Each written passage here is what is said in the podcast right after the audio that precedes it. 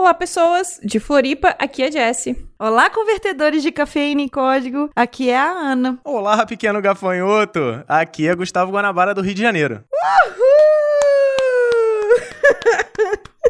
Há 20 anos, aprender sem sair de casa só era possível através de correspondência ou pela tela da TV. Quem não lembra das antigas revistas do Instituto Brasileiro ou do Telecurso 2000? Hoje temos um mundo de possibilidades pela internet, desde cursos básicos de HTML a cursos de graduação. E nesse episódio, vamos falar sobre EAD na área TI, com a ajuda de um convidado que ensina há mais de 10 anos pela internet e que fez e faz parte da vida de muitos de nós. Toca a vinheta, Miro!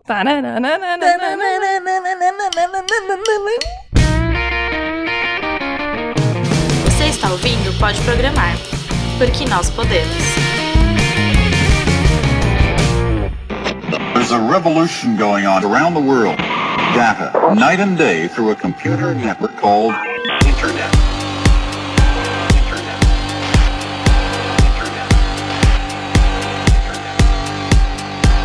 Olá, pessoas, tudo bem com vocês? Então, Hoje nós vamos falar sobre ensino à distância com uma pessoa estupenda, maravilhosa, que eu estou aqui, gente, quase não me aguentando, eu estou tremendo de emoção para falar dessa pessoa. E recebo com uma salva de palmas maravilhosas, Gustavo Guanabara! Muito prazer, cara, muito prazer em conhecer vocês e participar aqui do podcast de vocês, um grande prazer. Eu, eu fico feliz com o convite e o mais legal, eu fico feliz com o convite de um assunto que eu sou apaixonado e nunca gravei sobre ele. Olha aí! Antes da gente entrar no assunto, eu só queria fazer, falar algumas coisas. Nem todo mundo me acompanha, né? Só acompanha mesmo pode programar. E então eu já fiz algumas participações e eu já comentei já que o primeiro podcast que eu ouvi, gente, foi lá para 2011, Guanacast. Para quem não sabe, a voz desta pessoa que, que embalou o que me, que me trouxe a, a, Como é que fala? Essa droga. É a porta de entrada. É a porta de entrada para essa droga do podcast. o Guanabara é a maconha da Ana. Nossa! É. Muito legal a gente falar de educação à distância e maconha no É, mesmo programa. acho- Gostei desse. Acho gostei que tem tudo a ver.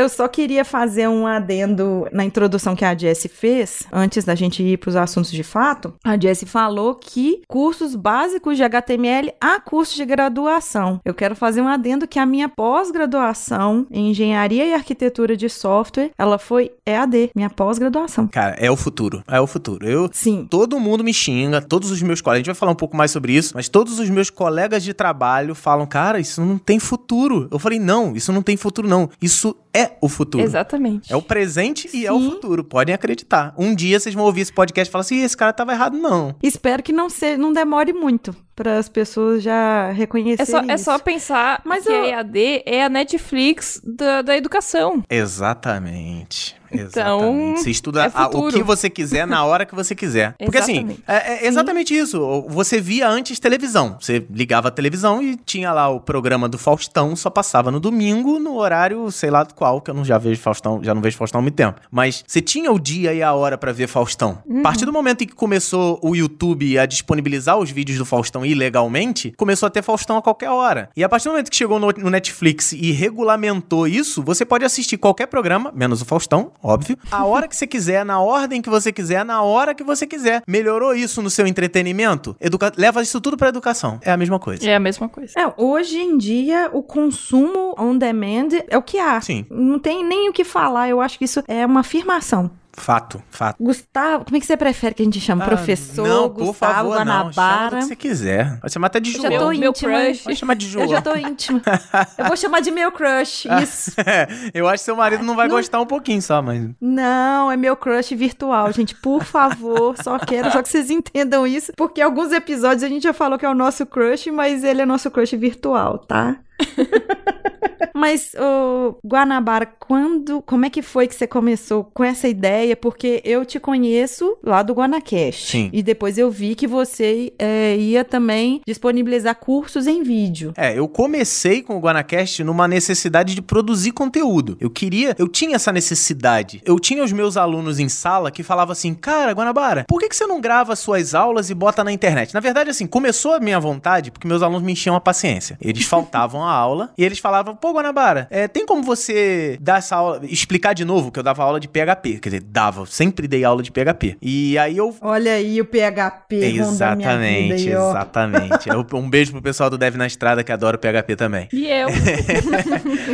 É, e a, A Jess- eu que não gosto. É, ó, a, a Jéssica, ela, ela tem um, ela tem uma parte muito ruim na história dela, que ela falou que o primeiro passo dela em PHP foi comigo. Verdade. na- nos vídeos horrorosos. E olha Então, que era, sei lá, te- 2010.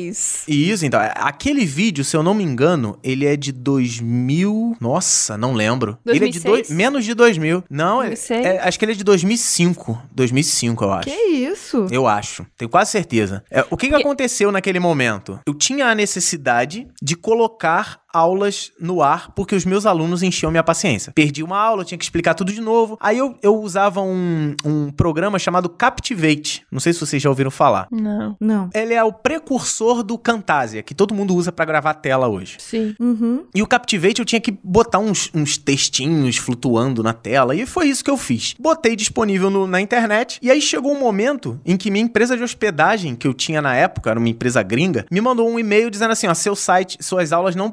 Seu, seu site, né? Seu conteúdo não pode mais ficar no ar, porque ele estourou o limite de capacidade. E na verdade eu tinha contratado um plano ilimitado. Eu falei, não, não Não. tem. Não, que, que limite? Cadê a se é lógica ilimitado? disso aí? Ah, não, mas o limite, ele é de tráfego e não, não- ele foi batido e não pode, você tem que passar por um plano mais caro. Só que eu não ganhava um tostão com isso. E eu tirei do ar. Ah, antes de tirar do ar, eu descobri onde que tinha caído. Meu site tinha caído na página principal do Baixa Aqui. Hum. Naquela época, o Baixo Aqui era o rei da internet. Nossa, só tinha aquilo Só- ali, só tinha aquilo. Guanabara, você tá vendo que você é porta de entrada pra muita gente. Nossa, droga. mas é impressionante. Não, é, é, drogas pesadas. Por quê? Sim. Eu comecei a perceber que o meu, o, meu vídeo, que era pra, sei lá, 70 alunos no máximo, já tinha tido quase, eh, numa época em que não se falava de milhão. Eu já tinha chegado a meio milhão de downloads. Caraca, era muita coisa naquela época. E hoje o pessoal preocupando com visualização de YouTube, hein? Isso, é, exatamente. E aí eu perdi o site, perdi total. E aí uma vez eu dando aula num lugar que eu trabalhava, e aí eu tinha uma palestra de um cara de hospedagem. Eu peguei meus alunos, levei pra lá. E aí no final da palestra, o cara deu uma palestra super legal, que é o Cauê, que é um dos donos da Hostnet. E eu chamei ele pra almoçar, eu falei: "Pô, vamos almoçar?" Sem segundas intenções, eu juro, eu não queria levar meu site pra lá. Porque a Hostnet sempre foi conhecido como uma empresa que cobrava um pouco mais do que as outras. É um ótimo serviço, mas era caro. Aí eu falei com o Cauê, eu falei: "Cauê, pô, muito legal você ter tua empresa de hospedagem, então eu tenho até um projeto que tá fora do ar, ele, ah, vamos levar pra Hostnet. Por que você não tá na Hostnet? Eu Falei, porque eu não tenho dinheiro pra pagar. Ele, não, vem de graça. E aí eu coloquei. E ele achou uma coisa maravilhosa. E ele me chamou na Hostnet, um ano depois, quase, do, do site no ar, ó, quase um ano. Ele me chamou e falou assim: eu tenho um sonho que é te trazer pra trabalhar aqui. Falei, engraçado, eu tenho um sonho de trabalhar aqui. Ele, então, vamos juntar esses dois e a gente vai começar a trabalhar junto. E aí eu falei, Como a gente fala aqui em Minas, né? Juntou a fome com a vontade de comer, né? Exatamente. Aí eu falei, eu tô com um projeto que eu conheço uma galera há muito tempo, que é um amigo, são dois camaradas meus, Alexandre e Dave, eles têm um podcast. Eu queria gravar um podcast também. Ele, pô, vambora. Falei, cara, mas é arquivo MP3, vai consumir muito mais do que as videoaulas. Ele, cara, vamos lá, eu monto um servidor só pra você. Você vai ter o que tem de melhor. A gente tá testando umas tecnologias e levamos o site pra Hostnet. E a minha alegria era que toda semana o site saía do ar. Por quê? Pera, pera só um pouquinho. Volta só um pouquinho. Você falou de duas pessoas aí que me soou familiarmente. Você falou Alexandre e David. Exatamente, que era o Jovem Nerd que tinha começado há pouco tempo um podcast. E tinha começado há uns sete meses, oito meses. O meu podcast, ele foi um assim, não foi um dos primeiros, teve bastante. Teve a galera, o Gui Leite, a Garota Sem Fio, a Bia Kunze, um beijão pra Bia, tá passando por... Nossa, Tá passando por problemas de saúde graves. É, a Vocês Bia teve puderem- vários Sim. problemas. Casa dela pegou nós fogo acompanhamos ela. A casa pegou fogo. Bia. também. A Bia eu- tá eu- precisando eu de tô- eu- força, porque olha. Eu estou sabendo dos seus problemas e eu estou fazendo de tudo pra te ajudar, Bia. Um um grande beijo pra você. Você é uma pessoa especial na minha história também. Nó- Nós, acompanhamos, eu participo lá do grupo do Telegram do, Sim. do, do Mundo Sem Fio lá, a gente acompanha. É com muito pesar que a gente vê essas coisas acontecendo, mas são coisas da vida. E que bom que ela tá conseguindo, pelo menos ela tá demonstrando uma serenidade. Sim. É, não deve estar sendo E nada que- fácil, mas é uma mulher forte. A gente, a gente também é doido pra gravar com ela, é, para falar, porque eu, pelo menos, eu não sou diretamente da área de tecnologia, ela também não é. É e eu acho que dentista, vai né? ser um tópico. Sim, eu sou fisioterapeuta. Legal, muito legal. Então, assim, nessa época tinha a Bia, o Gui Leite, o Jovem Nerd começou. Cara, mas muito no início, muito no início. é, e, e, e eu falei com o, O, cara. e o Christian também. O, Christian do Escreva Café já tem mais de tinha. 10 anos. Sim, sim. Então, assim, eu fui assim, eu não fui o pioneiro, mas eu tava ali. Eu tava ali perto, sabe? E falando sobre Você um tava tema ali que. junto com eles, ajudando a capinar o lote. Tava, tava. No sabe aquela história de velho? No início tudo era mato. Eu, eu capinei um lote ali.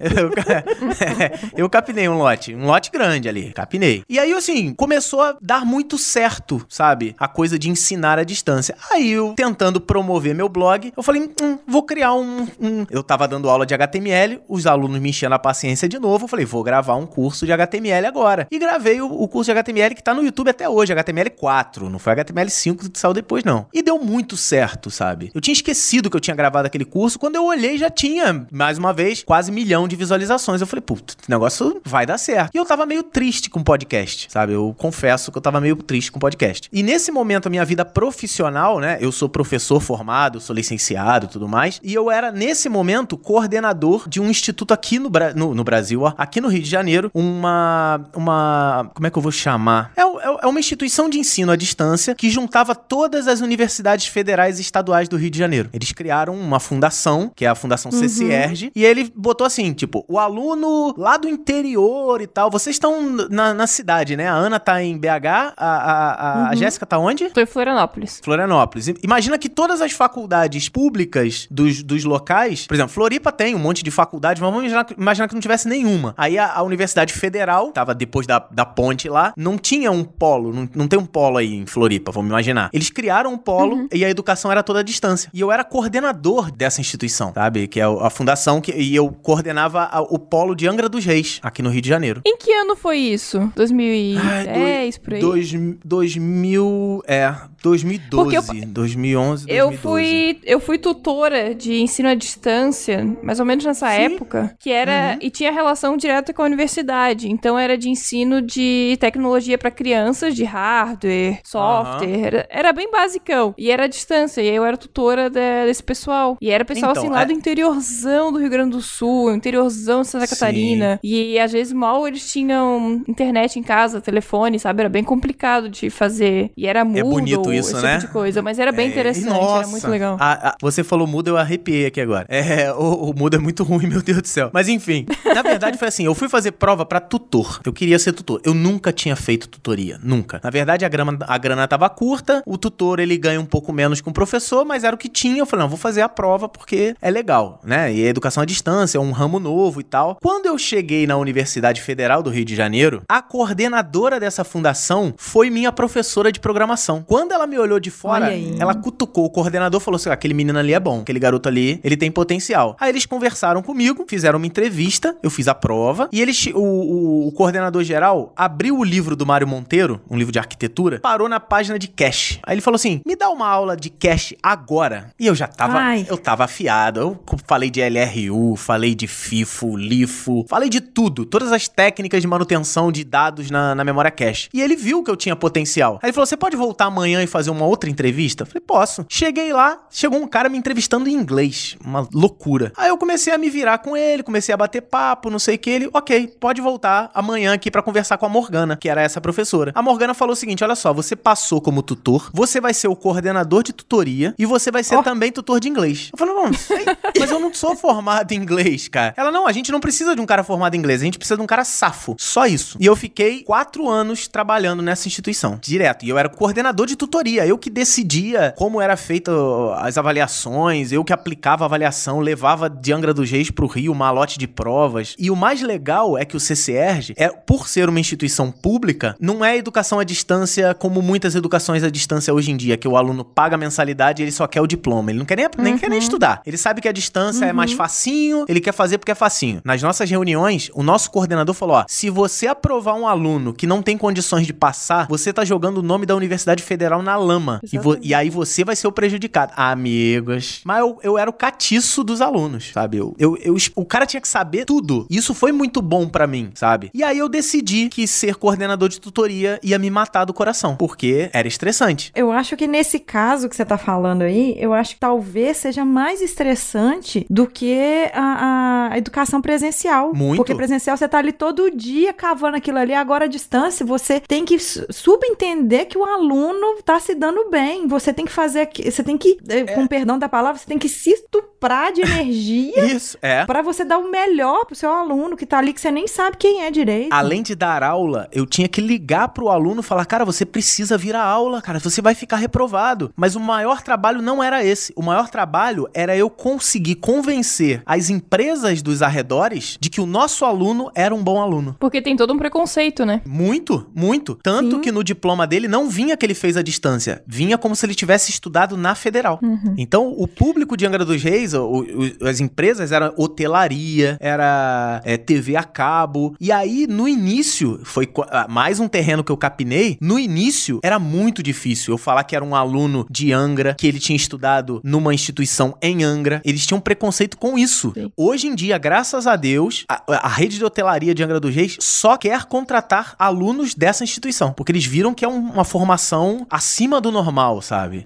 Então isso, Isso é muito motivador, nossa, não é? Nossa, mas e, e fazer parte disso, visitar a instituição depois de anos e a mesma pessoa que tá dirigindo, a mesma diretora, né? Um beijão pra Marta, que é a, a- quem coordena aquilo tudo lá. A Marta falou: Guanabara, hoje deu certo muito por conta do nosso trabalho, da nossa relação. E ela sabe que eu larguei por causa dessa relação, sabe? Porque eu ia, eu ia, eu ia ter um piripaque, sabe? Eu ia ter um treco. E nesse momento da minha vida, eu tava com essa instituição, mas mais pra falindo do que pra funcionando, porque era uma instituição pública, dinheiro público não tava vindo direito, e eu não tinha aumentos, e eu É. tava me estressando. Na minha vida pessoal, eu estava me separando, eu era casado, eu estava me separando. Nossa, tenso essa parte, hein? Nossa. Se casado já é complicado, É. já tem toda uma complicação, a separação é bem mais complicada. Então, eu tava me separando e aí eu falei assim: não, vou jogar tudo pro alto, vou ganhar um salário menor e dane-se. Sabe? E aí eu meio que desanimei do Guanacast, meio que desanimei de um monte de coisa, mas eu fiquei com aquele bichinho da educação, sabe? Eu falei, eu vou fazer educação à distância. E aí eu comecei a ver que educação à distância, meio que aqui no Rio de Janeiro, não sei aí com a visão de vocês, até porque vocês fizeram, né? Falou aí a pós-graduação e tal, mas infelizmente ainda existe o preconceito de educação à distância, o aluno pagou, ele vai só pegar o diploma e se vira. Eu falei, não. Aqui é a mesma coisa também, tem esse estigma também. E aí eu quis fazer, eu falei assim, não, eu vou criar um projeto. Aí eu sentei com o Cauê, o mesmo cara que acreditou no meu projeto de 500 anos atrás, lá do, do podcast. Falei, Cauê, tô querendo criar uma parada à distância, pra pegar toda essa experiência e não jogar fora essa experiência de anos que eu tive na fundação lá. Ele falou, vambora, o que, que você precisa? Eu falei, ah, eu preciso de o computador tal pra editar vídeo, preciso de tantas pessoas pra trabalhar com isso, e eu preciso de tantos dinheiros pra manter esse projeto em pé, porque é um negócio caro, não é um negócio barato. Ele pode fazer, não tem problema. E aí eu corri atrás de outras empresas e eu tive a ideia de fazer o curso que as pessoas mais procuravam, que na época a modinha era o HTML5. Aí eu falei assim, não, vambora. Eu já tava dando aula um pouquinho de HTML5, CSS, não CSS3, era o CSS antigo ainda. Eu falei, eu vou criar um projeto e vou gravar a aula. E foi o que eu fiz. E assim, no início, zero visualização, visualização baixíssima, porque eu tava saindo do, do Guanabara.info, que já tava um tempo sem lançar nada, e eu tive que conquistar um público novo. E aí, eu, atrás de quem que eu corri? Atrás da galera do, do Baixa Aqui de novo. Cheguei pro Gustavo, meu xará, falei, Gustavo, ó, lembra do curso de PHP que estourou, bombou lá? Tô com um novo, mais moderno, mais bonito. Ele, sem problema, largou de novo lá na página principal do Baixa Aqui. E aí, cara, aí, aí vem chuva de gente, sabe? E foi muito legal esse início, porque provou pras pessoas que a minha maior preocupação com aquele curso não era ensinar HTML5, era provar pras pessoas que vídeos da internet podem educar, sabe? Eu não tinha o intuito primário de ensinar HTML5. Meu intuito primário era mostrar que o projeto podia dar certo, que era possível ensinar HTML5 à distância, com qualidade, sabe? E, e ensinar direito. E graças a Deus eu consegui. Você até tá queimando muito uma pergunta que a gente quer fazer sobre motivação. À vontade. Porque você já tá falando bastante. Mas então vamos voltar um pouquinho. Assim, você tá falando de alguns perrengues, mas assim, fala nos perrengues mesmo, dificuldade, desafio dessa trajetória do fazer o EAD. Olha, o maior desafio é fazer as pessoas aceitarem de que não é bagunça. Quais pessoas? Porque eu, pelo menos, eu, assim, eu vou te falar, o meu maior aprendizado, ele é AD. Olha, você é, uma, é um ponto fora da curva, você sabe disso, ou não tem noção? Não tenho noção. É, o que que acontece? O curso em vídeo, né, que foi o projeto, esse projeto que eu criei chama-se Curso em Vídeo. Nós vamos deixar o link no post, tá, gente? Agradeço vocês. O, o, o curso em vídeo era assim, era uma plataforma, era um site, é, onde o cara ia lá, assistia a aula e tinha um certificado. Porque qual era a minha preocupação? Além de ensinar direito pro cara, eu tinha muito aluno que tava precisando de horas acadêmicas. Não dava, eu não, eu não conseguiria emitir horas acadêmicas pra ele, porque assistir no YouTube, né? E aí eu falei o seguinte, pesquisei com um monte de gente, criei uma empresa, pagava imposto dessa empresa pra dar certificado de graça pras pessoas. Então você tá falando que uma das dificuldades são as barreiras burocráticas. Muito. Nossa, o Brasil, vocês- somos brasileiros, sabemos que a burocracia é um caos, né? Mas eu consegui. Não tem brecha nenhuma, não tem joguinho. Eu, eu faço tudo legalmente. Hoje o curso em vídeo é uma empresa estabelecida, que tem seu faturamento. Eu tenho tudo, tudo organizado, eu tenho meu Prolabore, eu tenho pessoas trabalhando comigo, eu tenho equipe, eu tenho tudo. Apesar das pessoas olharem e falarem assim: ah, cria um curso aí, como se saísse, né, do, do- da cloaca de uma galinha. Mas não é. Demora pra Sai sair. sua. E é tão. E é tão. Sai da minha cloaca, que deve doer tanto quanto, né, a de uma galinha. E, E não é fácil. Só uma perguntinha dentro disso. Na, na minha cloaca, Tem não? mulheres na programação? Não. Olha, eu vou falar. A, a base toda da plataforma antiga, não. Mas a da plataforma nova, ela é totalmente feita por mulheres. E... Eu fiz questão. Gente! Eu fiz questão. É, assim, eu tenho bons programadores homens, mas eu também tenho boas programadoras mulheres. E isso pode me chamar de preconceituoso, mas eu quis que a plataforma nova fosse construída, a parte programada, a parte mecânica da coisa, eh, funcional, fosse só feita por Aham. mulheres. Porque quando alguém chegasse pra mim e falasse assim: "Ah, o curso em vídeo, pô, um projeto que deu certo, qual é o incentivo que você pode dar pras mulheres continuarem na área?" Tá, você gosta do curso em vídeo? Ele foi feito 100% por mulheres. E... Gente, isso, isso não é preconceito, isso é inclusão. E- e- isso é inclusão. E a gente que é o jura que não foi combinado. Não. Não foi combinado. Se, se alguém quiser. Pior que, se, se quiser, só se eu der um print na pauta aqui agora, porque eu posso mudar ela, né? É, não, não tem. não- pode tirar. Eu tô dizendo aqui que não, não, não é, não é. E vocês acreditam em professor, né? Professor é isso, né? Ah, ele falou, mas é, é professor, né? É, é isso. É, professor. É isso aí. Não tem nada, não tô lendo nenhum texto aqui. Nenhum desses textos foi combinado. Foi combinado. Não, mentira, é verdade, é verdade mesmo. Mas deixa eu contar um, um negócio que é, é, o, o meu desafio, o meu maior desafio com curso em vídeo é o brasileiro. Olha só, olha que absurdo. A minha plataforma antiga, eu não tinha dinheiro pra pagar. Não tinha. Não tinha como Aham. bancar com programadores, por mais que fossem parceiros, amigos, eu não quero fazer nada de graça, sabe? Eu ganho meu dinheiro, eu quero que eles ganhem o deles. Por que, que você vai fazer, vai, vai pedir de graça um negócio que, que é o ganha-pão da pessoa, né? Como é que ela vai pagar as Exatamente. contas não, dela? Não admito, não admito isso. Assim como eu não admito, eu fico chateado quando as pessoas falam assim: ah, você pode vir dar uma palestra na minha, na minha instituição? Eu falei, posso, eu preciso que vocês paguem isso, isso, isso. Não, não, a gente não vai pagar, não, tem que ser de graça. Eu falei, então, muito obrigado pelo convite. E as pessoas ficam chateadas.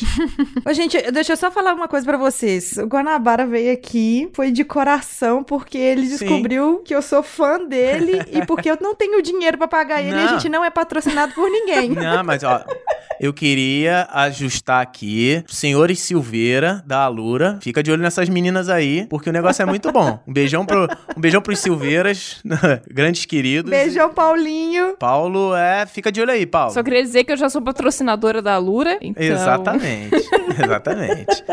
Mas deixa eu contar um negócio. Então, como a minha plataforma antiga era uma, como é que eu diria tecnicamente, uma bosta, basicamente eu, eu tinha que acreditar que o aluno viu a aula, porque o aluno olhava, abria um vídeo, aí ele botava assim, próximo, próximo, próximo, próximo, imprimir certificado. Quantas Aí vezes... não, né? Aí, não, beleza, mas era o que eu podia, cara. Era o que eu podia naquele momento. Quando eu Sim, pude um entendi. pouquinho mais, quando eu falei assim, ó, agora eu tenho um, um- um dinheiro aqui, vamos construir, né? Eu, eu tinha um dinheiro e a Hostnet falou, vamos refazer essa plataforma, porque precisa, sabe? Então, a Hostnet patrocinou toda a mudança da plataforma junto com a Tuiuiu Comunicação, que eles construíram pra mim uma plataforma, assim, nota mil, sabe? E nessa plataforma nova, não era próximo, próximo, próximo. Você tinha que assistir a aula e no final fazer uma prova. E não era uma prova como qualquer outra. Era uma prova que você tinha apenas. Tinha, não tem, é assim que tá funcionando hoje. Apenas quatro tentativas. Se você tentou a primeira prova, chutou tudo, errou tudo, ou errou, não acertou. E aí eu, eu, eu sou o professor, eu sou o dono da plataforma, eu quero 70% de aproveitamento. Se não conseguir 70%, tá reprovado. Escola, correto? Se o cara vier armando pra cima de mim e errar quatro vezes, esse curso é bloqueado pra ele pra sempre. E aí eu comecei a Eita. receber reclamação todos os dias. É um absurdo, porque antigamente você dava certificado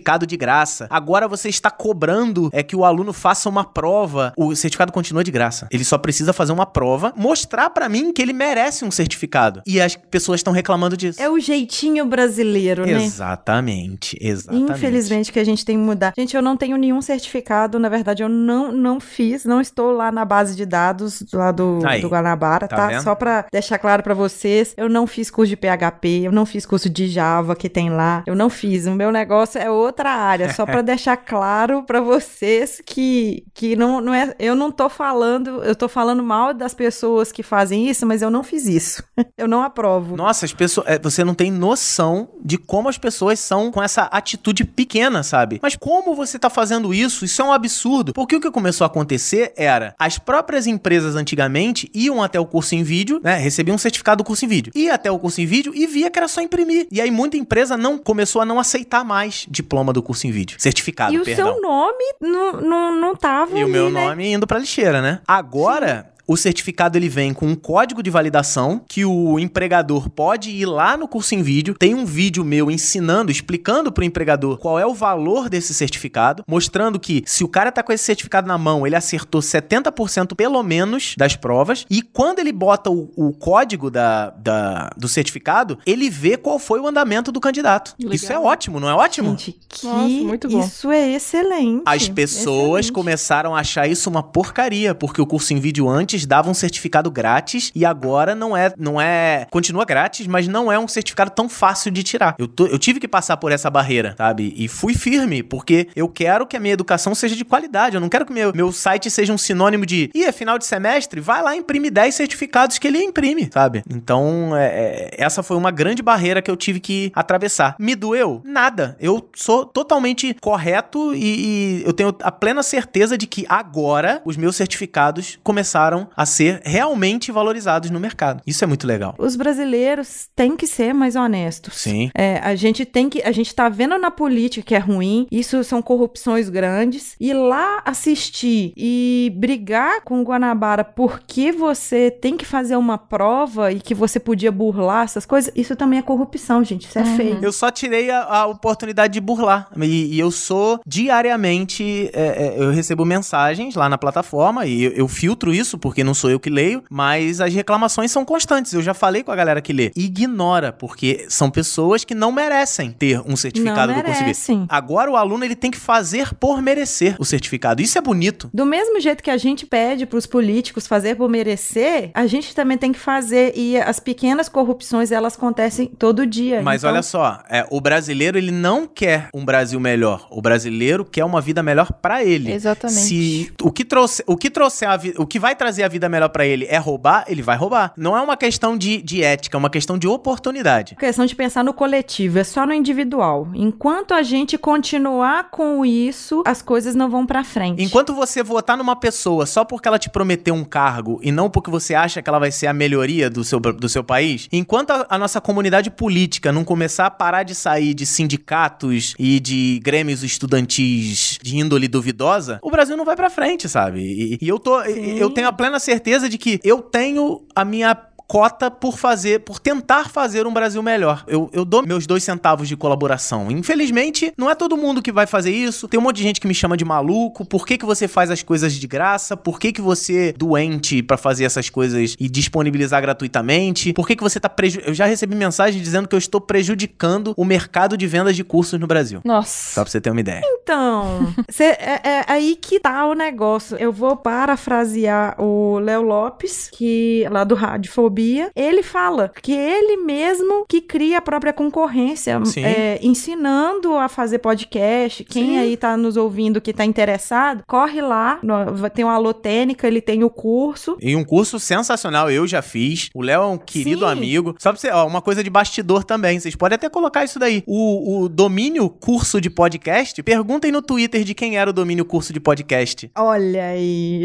Eu vou Olha que dizer, eu vou lançar essa pergunta. Ele era meu. Agora perguntem também pro Léo quanto eu cobrei dele pra dar o meu domínio, curso de podcast pra ele, Pra disponibilizar o, o domínio pra ele. Qualquer um cobraria uma fortuna, né? Mas o Léo é meu irmão. Quem filho. sou eu na fila do pão pro Léo me responder? Nossa, o Quem Léo sou é. eu? O Léo é irmão. Duvido. O Léo, você vai perguntar, ele vai responder. Eu boto minha mão no fogo. Não, na verdade, na verdade, ele é assim, uma pessoa que, assim, a gente não, não até não procura ele tanto Aham. porque ele é muito atarefado. Sim. Eu ouvi ele no, no Papo Editado, que saiu essa semana agora. Assim, eu tenho um carinho muito grande, eu converso muito com o senhor A. Uhum. Então ele falou que ele foi super disponível, mas ele foi disponível no tempo dele. O tempo dele é muito curto. Então eu não, não, não vou ficar interrompendo ele, não. Deixa, deixa. Quero aí. mandar um beijão pro meu irmão Léo. O Léo é. Cara, o Léo não é meu colega de internet, não. Eu tenho vários que são colegas de internet. Mas, tipo, o Léo é amigo mesmo. O Léo frequenta a casa dele, eu falo com os filhos dele. Eu sou professor de algoritmo do filho dele, o Luquinha. O Luquinha me mandou uma mensagem e falou: Guanabara, eu quero aprender a programar. Eu falei, Luquinha, é assim, segue aqui. E ele me manda mensagem no WhatsApp tirando dúvida. O Lucas é Olha aí. gente finíssima. Gente, o WhatsApp. Um dia, quem, quem tiver o WhatsApp de Guanabara pode sentir que é do coração. Não, só não me manda muita mensagem, por favor. Manda corrente, né? Mas é. É. Manda corrente. É, não, não me manda foto de bom dia. Manda bom dia, dia todo dia, gif. não. Gatinho, não.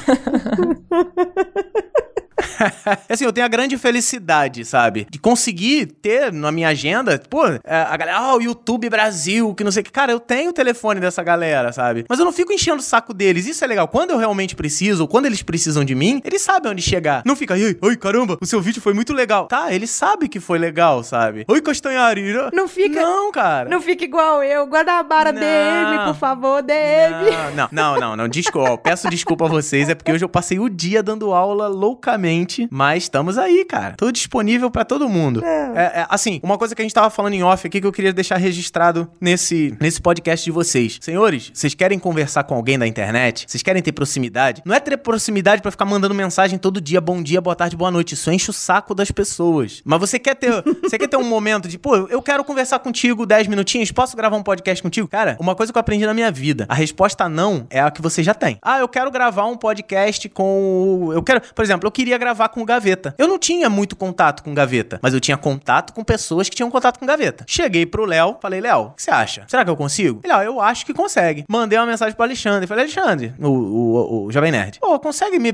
Será que você consegue convencer o, o, o Gaveta a conversar comigo e tal, não sei o quê? Cara, ele. No dia seguinte eu recebi uma mensagem do Gaveta, o Gaveta, ah, vou, pô, aparece aqui no, no, no escritório, grava aqui com a gente. Cara, eu passei três horas lá conversando com o cara. E aí depois eu fui no aniversário do Gaveta. Então, assim, e eu também não fiquei. Ei, Gaveta, ei, ei, ô, Gaveta, ô, Gaveta, faz um negócio aí pra mim. Ô, ô, gente. Não, cara, é uma pessoa. contar pra vocês aqui, ele tá, ele tá me dando esse puxão de orelha, isso aí foi uma direta pra mim, porque na hora que ele apareceu no Hangout, eu comecei a Não, chorar. ela chorou mesmo.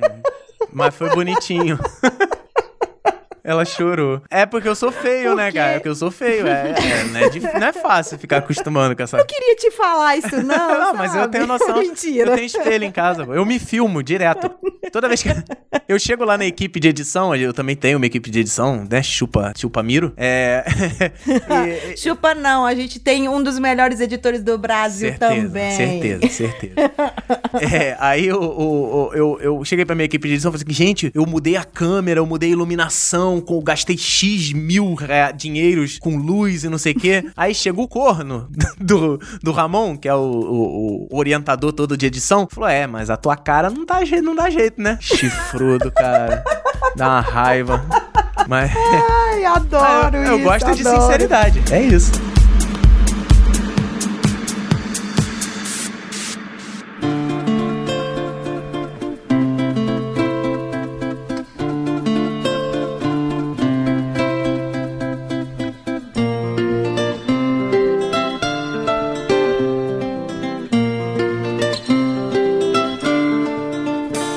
Nós já tivemos aqui convidadas maravilhindas que elas, assim, se dispuseram, elas foram ótimas de um conteúdo bacana. Quem não ouviu ainda os, os episódios anteriores aí, elas, assim, mandam muito bem. E a gente tá querendo trazer pessoas aqui que tem conteúdo pra gente conversar. É óbvio que a gente vai falar da origem da pessoa, é óbvio que a pessoa vai, vai contar de, de como começou, de tudo, só que aqui a gente quer trazer conteúdo, porque a pessoa não é só aquilo, ela é muito mais, igual o Gustavo Guanabara, ele é professor e ele tem um know-how, desculpa aí, Miro, coloca um pi, filho da puta em EAD. Então, assim, a gente quer aqui estimular as pessoas a, a fazer alguma coisa, é, a ter essa coragem que você teve de sair capinando lote, porque o que você tem aí ainda tem muito espaço, ainda tem muita coisa pra fazer. Exatamente. Nossa, mas a educação à distância tá só no início. Agora chegou a galera que E é- quer fazer direito e os aproveitadores. Com o tempo, os aproveitadores vão ser, né, removidos naturalmente do mercado. Vai ficar só quem é bom. Aos poucos, o pessoal começa a perceber, só fica quem é bom, então eu tenho que me esforçar pra ser bom. Então, quando eu comecei essa empresa, eu já falei, eu quero começar bom. Não quero começar ótimo, porque senão não tem pra onde ir. Eu tenho que olhar meu trabalho hoje e ver que ele é- era melhor do que o de ontem. Se eu olhar pro de hoje e falar assim, ih, ó, tá igualzinho há cinco anos atrás, eu estou com problemas. Você ser seu próprio concorrente num, num primeiro momento, Exatamente. né? Eu acho que esse é um, Exatamente. um ponto muito motivador. Não, e assim, ó, eu quero deixar bem claro, não fui o primeiro a começar a criar tutoriais no YouTube, não fui o primeiro a lançar o primeiro curso de PHP, não fui o primeiro a lançar o primeiro curso de HTML, mas eu tenho orgulho de hoje. Eu, eu quero que você, que é ouvinte, abra agora o seu YouTube, abra o seu Google e procure por curso de HTML5, curso de PHP, curso de programação orientada a objeto, e com certeza, se eu não for o primeiro, eu vou ser um dos primeiros ali, sabe? E, e eu trabalhei muito pra isso. Não foi fácil, porque as pessoas acham que é fácil. As pessoas acham que eu consigo lançar um curso em num estalo de dedo. E não consigo, a coisa é difícil. Do mesmo jeito que, assim, tem gente que chega assim, ah, eu vou lançar um podcast. Nossa. É, eu, aí, eu- quando alguém fala pra mim isso, eu falo assim, olha, você quer ouvir é, o lado bom Uhum. e o lado ruim? Você quer que eu seja advogado do diabo pra te falar um monte de pergunta que você tem que se fazer pra fazer um podcast? As pessoas querem começar. Então, assim, ó, as pessoas hoje querem começar um podcast pensando em ser jovem nerd. As pessoas hoje querem começar a criar educação à distância, querendo ser, por exemplo, não tô dizendo, eu não sei a qualidade, mas querendo ser, por exemplo, a Uninove, que é uma das que mais começou agora com educação à distância, capinando terreno também. Estácio de Sá também tá fazendo Uhum. muito isso, que tem pelo Brasil inteiro também. Então, assim, É, eu sou filha, vamos dizer, filha entre aspas, da Gama Filho, e a Gama Filho, no meio da pós-graduação, ela faliu, Sim. e aí eu fui, é, a Estácio abraçou a gente. Foi muito bom. É muito isso. triste ver como educador, instituições como a Gama Filho, como a Universidade aqui do Rio de Janeiro, é, falirem, simplesmente falirem por, mal, por má gestão, por problema. Por má gestão, por, que tudo, foi. Por tudo. E a família Gama Filho é uma família muito, de, de um grande nome aqui no Rio de Janeiro. A Gama Filho é daqui do Rio de Janeiro, né? Vocês sabem disso? Sim. Então ela é. Sim, não, eu sabia. Vou contar agora, vou dar uma mesclada aqui, como eu, como aluna de EAD. Aham. Quando eu fiz faculdade de fisioterapia, a Gama Filho, ela tinha um nome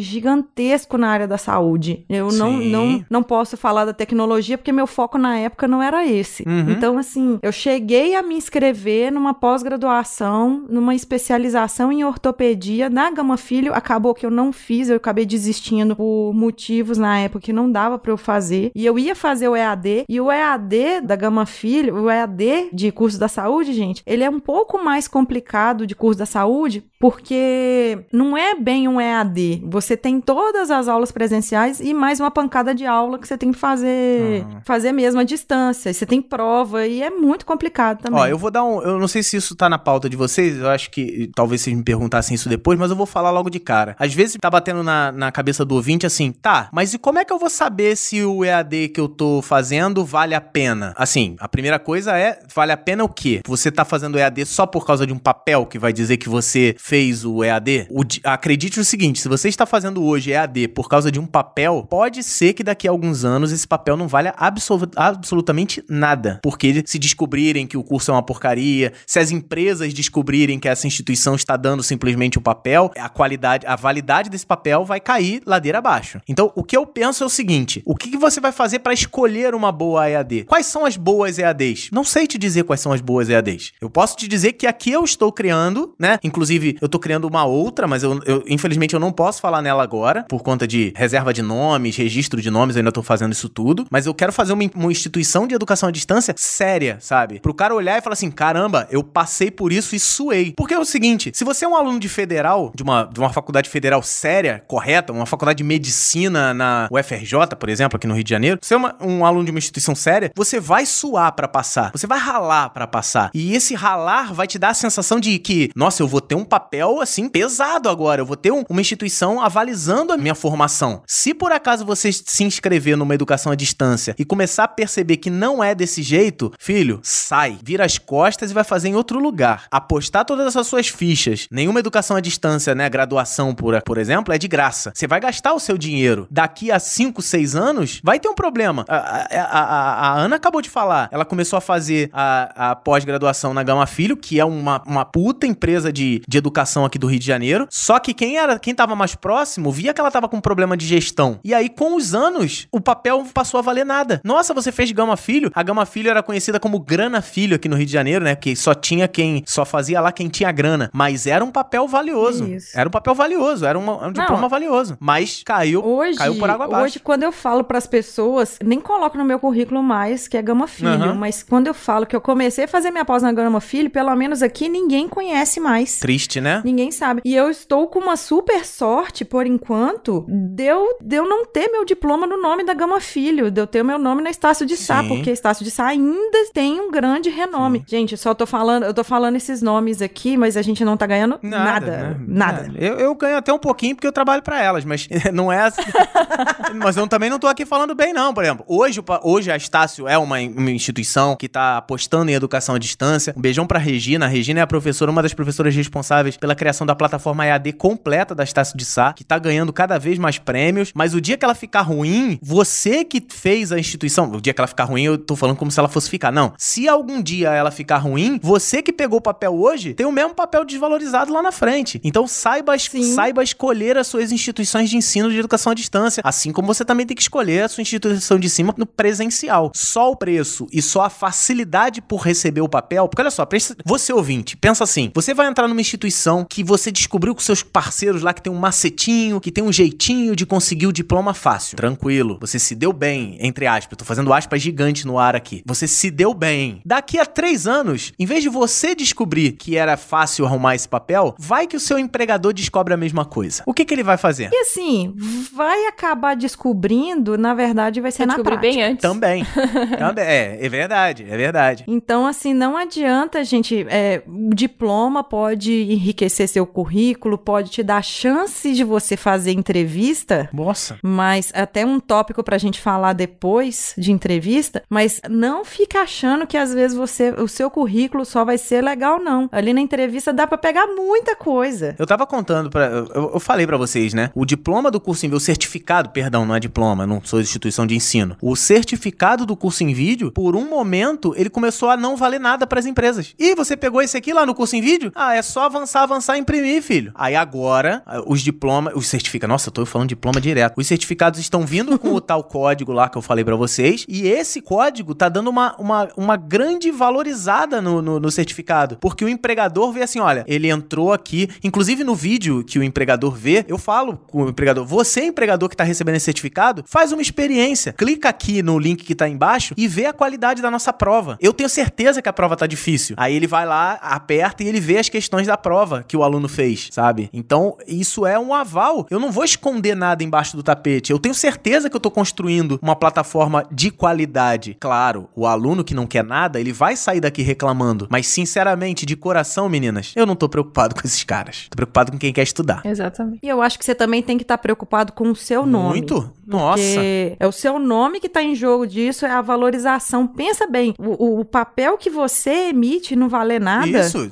Não. É, eu, acho, eu acho que é muito mais coisa pra você. Isso. E aí, aí, nesse caso, eu acho que você tem que ser um pouco egoísta, sim, de pensar no seu nome. Penso, penso muito. E assim, eu, eu, eu hoje não. é, A, a maioria dos lugares onde eu palestro, né? Eu trabalho vendendo palestras, inclusive. A maioria, a maioria, nos últimos meses, todas as palestras que eu vendi foi assim: nossa, a gente te chamou aqui pra nossa instituição porque a gente viu a seriedade do seu trabalho. Eu queria que você falasse sobre isso pros nossos alunos. E eu tenho uma palestra que eu falo sobre produção de conteúdo, sobre essa história de educação à distância que eu fiz e tudo mais. Depois eu converso com a galera, né? Eu tiro foto e tudo mais, mas Uhum. eu quero conscientizar o aluno de que estudar é importante. Ah, na área de TI, faculdade é essencial? Não, tá longe de ser essencial. O que vale mais é a sua experiência. Agora, tenta, filho, porque tem muita gente de TI que assim, faculdade é besteira, você vai perder seu tempo fazendo faculdade. Uhum. Pega esse cara, arruma uma oportunidade dele fazer uma viagem pro Canadá, pra, pra Holanda, que tem muita gente, né? Canadá, Holanda, Estados Unidos. Pergunta se eles lá, no- lá em cima, né? do- acima do Equador, se eles não estão pedindo certificado. Você fez faculdade no Brasil? Eles não querem validar o seu diploma, eles só querem saber se você passou por um ensino universitário. Se você tem vivência num meio acadêmico. Porque isso, na cabeça deles, de uma sociedade, de uma economia Educada. mais evoluída, vamos dizer assim, uma- onde a educação vale mais, eles falaram: não, a faculdade, a universidade vai te dar mais do que a experiência profissional, ela vai te dar uma vivência acadêmica muito importante. Então você que tá aí ouvindo a gente falando que ter diploma de faculdade é besteira, tenta conseguir uma vaga lá fora sem faculdade. A galera vai, eles vão falar pra você, ó, você tem graduação? Você fez faculdade aonde? Na, na entrevista eles vão perguntar isso. Por quê? Essa vivência pra ele é importante. Quantas vezes, pode pegar aí na área de tecnologia, quais as empresas vocês viram que surgiram dentro de universidades? Ó, eu vou falar só algumas. Google, Facebook, Microsoft, tá bom, por aí, não tá?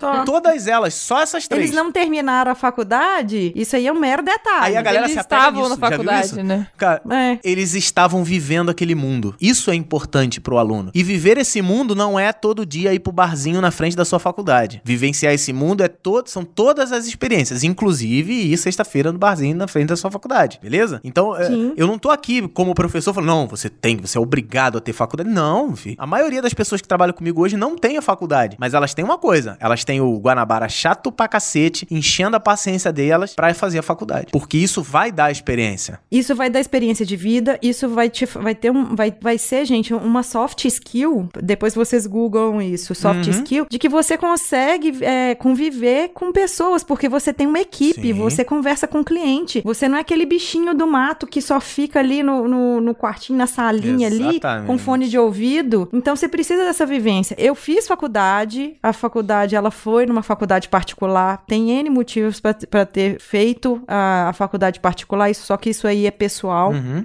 Eu fiz a faculdade, passei e eu atuei um tempo, comecei a fazer uma especialização na área, então eu sou também, é, eu só não, não apresentei meu TCC, eu sou, sou, vamos dizer assim, 90% especialista em traumatortopedia, Uhum. só que aí eu tive um plot twist na minha vida que eu falei assim, não, não adianta, é uma área nobre, a área da saúde é uma área nobre, bacana e tal, mas eu quero a tecnologia Uhum. nesse plot twist, eu acabei que eu não tive como fazer a aula presencial. Aí pra mim já foi complicado, porque eu tava tendo uma agenda é, de pacientes que ela, assim, eu tinha um horário é, vago e aí Exatamente. eu comecei a estudar. E eu, e eu comecei a estudar por conta própria. E aí eu falei assim: vou estudar para tirar certificação Microsoft, porque nesse momento é o que eu posso fazer. Uhum. Então eu vou fazer o meu ensino à distância. É isso aí. E aí eu comecei a correr atrás, correr atrás, fui aprender a programar. Meu marido me ajudou bastante. Pessoas é, já conhecem essa história que eu já falei, inclusive falei isso no Dragões de Garagem. Vocês já, já devem ter ouvido. E assim, e eu fui correndo atrás, fui correndo atrás. Quando eu mudei para Belo Horizonte, aí eu senti falta de um diploma, mas eu já tinha um diploma universitário. Como que eu ia fazer? Eu ia fazer uma, uma outra universidade de novo? Eu, eu poderia fazer, mas eu já estava num grau de aprendizado tão bacana que nesse meu caso, tô falando meu caso, gente, já não cabia só mesmo uma faculdade. Acho que já poderia rolar uma especialização e aí eu consegui comprovar que eu já estava com carteira assinada, atuando na área. Eu tinha também minha certificação Microsoft, eu tinha todo um aval em cima disso para eu conseguir entrar na pós-graduação. Não foi tão fácil assim. Igual o pessoal acha que é AD, é oba-oba, é casa da mãe Joana. Não é. Se for, eu volto a dizer, se o sua EAD é casa da mãe Joana, é oba-oba, corre de lá antes que seja tarde demais. Pois é, por mais que foi a Gama Filho que eu entrei, assim, me ajuizou dentro de, de todo um processo que eu fiz e passei. E, e aí, ter a história que eu já falei pra vocês, acabou, que ela acabou e eu fui pra Estácio. E ano passado eu terminei a, a pós, depois dessas indas e vindas. Tenho diploma, não vou, não preciso ficar comprovando pra ninguém, não. A Jess já viu o diploma já, que, que chegou tem pouco tempo. Não, é, é- Às vezes as pessoas me perguntam, tá, e como é que eu escolho EAD e a educação presencial? Você escolhe a educação à distância quando você não tem. É isso que, você- que a Ana acabou de falar. Quando você não tem o horário fixo, você precisa assistir aula num determinado horário. Quer ver? A gente tava conversando em off eh, antes e eu vou dar o mesmo exemplo. Lembra quando você tinha que assistir o Faustão e tinha que estar na sua televisão domingo às, sei lá, 3 horas da tarde? Tinha que fazer isso. Aí você vai falar, Guanabara, mas ainda é assim. Não. As pessoas agora estão gravando o Faustão e botando no YouTube, botando em torrent. Você assiste a hora que você quiser. Hoje em dia, É o que- você assiste. Por exemplo, você pega a sua série favorita, lá, Walking Dead. Você vai abrir o Netflix lá e vai assistir na hora que você quiser, no ritmo que você quiser. E a sua experiência vai ser igual ou até melhor do que a experiência que você tinha antes, onde você tinha que assistir Walking Dead em um determinado dia e hora. A educação à distância é isso. Você não tem dia e hora fixo pra estudar. Você vai ter que fazer o seu ritmo. Volto a dizer, em educação à distância, você vai ter que estudar. Se você está fazendo educação à distância e não está precisando estudar, você está fazendo errado. A sua instituição está fazendo errado. Então, a única diferença da educação à distância é a disciplina que o aluno tem que ter. O foco Era principal é no esse aluno. ponto que eu ia chegar. É o seu, é a sua dedicação que vai mudar. Por exemplo, qual é a tua dedicação quando você faz um, um curso presencial? A sua dedicação é sair do seu trabalho, pegar aquele ônibus lotado e ir pra faculdade e não ir pra casa. Essa é a sua de- dedicação. O resto é se esforçar, estudar o suficiente, porque o teu professor tá ali. Agora, com a educação à distância, o seu professor ainda tá ali. Só que ele gravou aquele vídeo sei lá, um ano atrás. Então ele não sabe que ele tá falando diretamente com você. Mas a qualidade da aula dele tá garantida ali. O que vai depender é de você, como aluno, estudar aquilo seriamente e qualquer dúvida procurar o seu tutor. Porque toda educação à distância também tem que ter a tutoria. Então você vai ter o seu tutor, ele vai tirar sua dúvida, vivemos felizes para sempre. Você fez a mesma coisa que um aluno presencial, passou por um momento de aula, teve o seu momento de dúvidas, teve material para estudar, teve dedicação, não a mesma dedicação do cara lá do, do presencial, mas uma dedicação. Você teve que abdicar de horas livres na sua casa para poder com seus filhos, com a sua esposa, com marido, teve que deixar de ir lá na, na baladinha, na festinha que tinha porque você tinha prova essa semana, e aí você teve que assistir aula, falar com seu tutor. É, um de- é uma dedicação? É. Se você não está precisando fazer essa dedicação, eu estou te falando, pode me, me crucificar. Sua educação à distância não é educação à distância. Sua educação à distância é, é emissor de certificado. Se você quer emissor de certificado, em pouco tempo você vai ter um papel que não vai servir de nada. Acredita em mim. E falando da pós-graduação, ela já não tem essa tutoria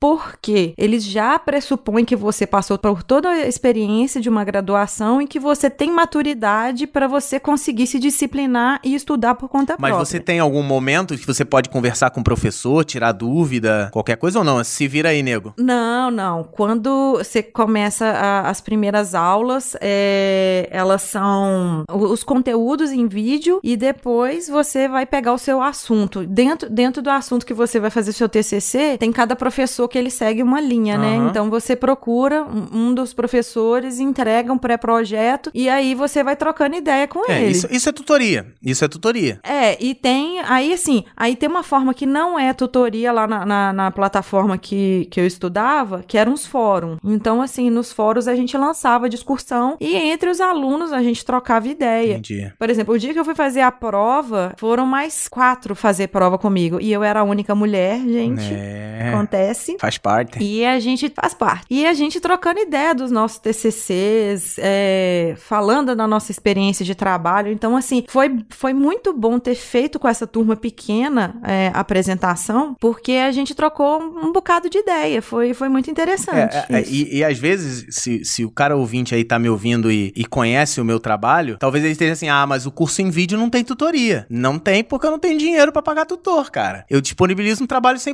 grátis, sabe? Então, uma das coisas que eu tive que abdicar da minha plataforma, que eu sei que é uma fraqueza da minha plataforma, mas estou trabalhando duro e firme pra resolver esse problema a médio e longo prazo, é o problema de ter um fórum, de ter uma tutoria, mas é um passo de cada vez, sabe? Eu não sou uma empresa experiente com 200 anos de mercado pra isso. Eu sou um cara que tô num projeto, numa dedicação aqui pra tentar trazer a melhor forma possível. Sei que meu projeto tem falhas? Tem, mas eu sei também que ele tem suas qualidades. Eu, eu acho, eu não vou dizer que são, que são falhas, eu acho que são etapas que agregam a- ao sistema. E, e você tem algumas etapas que, que não agregam. É, do mesmo jeito que é igual fase de videogame. Sempre você vai agregando skills. Então o seu tá agregando skills ainda. É, não, eu tô, eu tô com, eu tô nas fases de videogame aí também. Eu tô, tô pulando nas tartarugas. é isso. Ó, tô feliz pra caramba. Eu queria deixar a, a minha, a minha felicidade é, é, registrada também no podcast de vocês. Uma das coisas quando a gente ficou sem dinheiro mesmo, porque a crise tá braba, né? Então, a, a- uma das coisas que os meus alunos me ajudaram pra caramba é que eu não tinha mais dinheiro pra fazer o próximo curso, que era o curso de linguagem Python. E aí a galera,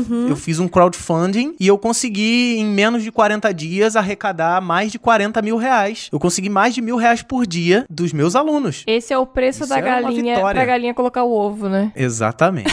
Exatamente. Pra ver como A não gente- é fácil, não é vamos- barato fazer um curso e como o Guanabara tem essa plataforma Não. gratuita. E assim, ó, a plataforma dele, eu já fiz alguns cursos pagos e tá pau pau, hein? Se não, melhor. Então, eu estudei, eu, eu, eu- vivenciei muitas plataformas, como eu falei pra vocês, trabalhei muito tempo com Moodle e tal. Eu sei o que é bom e eu sei o que é ruim. O que eu tô tentando fazer é replicar o bom e não replicar o ruim, porque eu não quero nada ruim pra mim nem pro meu aluno. É, como vocês falaram, é o meu nome. Eu quero que o cara olhe e fale assim: nossa, o Guanabara, ele me deu uma experiência boa. Mesmo que não seja a melhor experiência do mundo, é uma experiência boa, considerada boa. Senão eu não teria é, é, centenas de pessoas me dando dinheiro pra eu fazer o próximo curso. Se meu curso fosse uma bosta, eu falasse, ah, filho, corre atrás aí, faz qualquer, dá teu jeito, sabe? Eu tenho gente que tá acreditando no projeto. Então, além de crowdfunding, é, além, de, além de educação à distância, esse- essa experiência de crowdfunding pra mim tá sendo linda demais. E eu sou eternamente grato aos meus alunos. Não é qualquer pessoa que conseguiria levantar essa grana em 40 dias. Eu vou ser sincero, eu não esperava levantar essa grana em 40 dias. Eu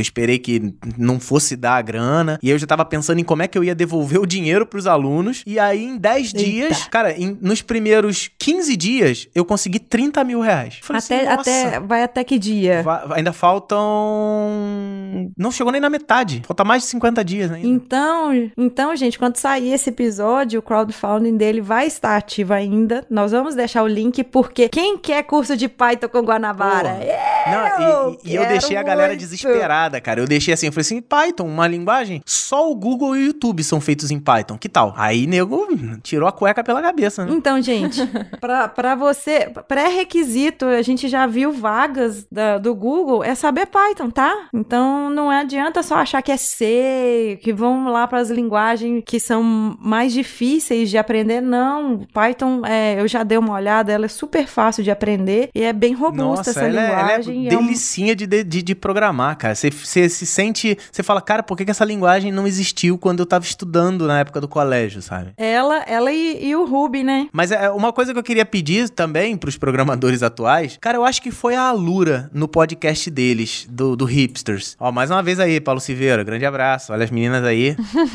Ah, por Eles- favor, a gente ouve hipsters também. Eles, agora eu não lembro se foi se foi o Hipsters ou se foi o o- os meninos do Dev na Estrada, o Montanha, que eles gravaram um episódio chamado Dom. E não Dom da, da, da- da desenvolvimento, não. É Dom é desenvolvimento orientado à modinha. Ah, eu vi, eu vi. Sim, sim, isso aí. Nossa. é, agora eu também tô, tô esquecendo aqui que eu vi, eu falei assim, gente, eles vão falar de dom, de. Eu não lembro. De HTML. Foi os como foi a Lura ou assim? foi Como é o- tem o Dev na estrada? Foi o Dev, acho que foi o Dev. Olha, Ai, deixa eu Dev. ver, deixa eu ver, Foi deixa eu ver Dev. Beijão. Montanha. Grande abraço pra você. Peraí, deixa eu ver no agregador aqui, peraí. Então, né, deixa, eu- deixa eu ir falando enquanto vocês veem aí. O que a gente mais tem hoje é assim, pô, Guanabara, lança um curso de Angular aí, pô, faz o Angular, faz o Angular, faz o Angular. Cara, a galera que usou o Angular 1, quando saiu o Angular 2, quebrou tudo. Nossa, muito diferente. é, Foi no Dev na estrada. É, é, é, isso você tem que ter noção, jovem. Na hora de aprender, foca na tecnologia, não foca na linguagem, não. Não fica focando em, em modinha só porque os outros estão dizendo que é, essa é a solução e tal. Nem sempre é. Foca em você aprender Eu, sua eu base. acho bacana, eu acho bacana você falar isso, Guanabara, porque quem falou também muito disso foi a Andrea, episódio de front-end. Aham. Ela, ela também já é uma pessoa mais experiente, e eu acho que essa voz da experiência de, de trazer, eu, eu tô quebrando uns paradigmas meus, porque a, a vida inteira eu trabalhei com C Sharp, e Aham. agora eu tô tendo que trabalhar com VBNet. Sim. Então, assim, é, é uma mudança que você tem ali na linguagem ali. E eu tô quebrando muito paradigma meu, porque, assim, eu tava muito acostumado com C Sharp. Pra mim, C Sharp é fácil. É como se eu estivesse lendo português. Então, é, mas é exatamente isso. pô, mas, mas o mercado muda, né, cara? E aí você, às vezes, Sim. você se vê meio. Ó, quer ver um negócio? Eu, eu pago pela língua mesmo, e eu não tenho vergonha de dizer. Eu gravei uma vez um Nerdcast, foi a profissão programador, Eu se eu ouvi, eu engano. Foi a profissão lembro. programador. Uhum. E eu falei nitidamente naquela época, eu falei assim, cara, Java é uma bosta. Java é uma linguagem retrógrada, verborrágica, horrorosa. E aí eu trabalhando, eu falei assim, cara, eu sou apaixonado por desenvolvimento móvel. Eu vou ter que aprender a desenvolver pra essa parada. O que que eu preciso?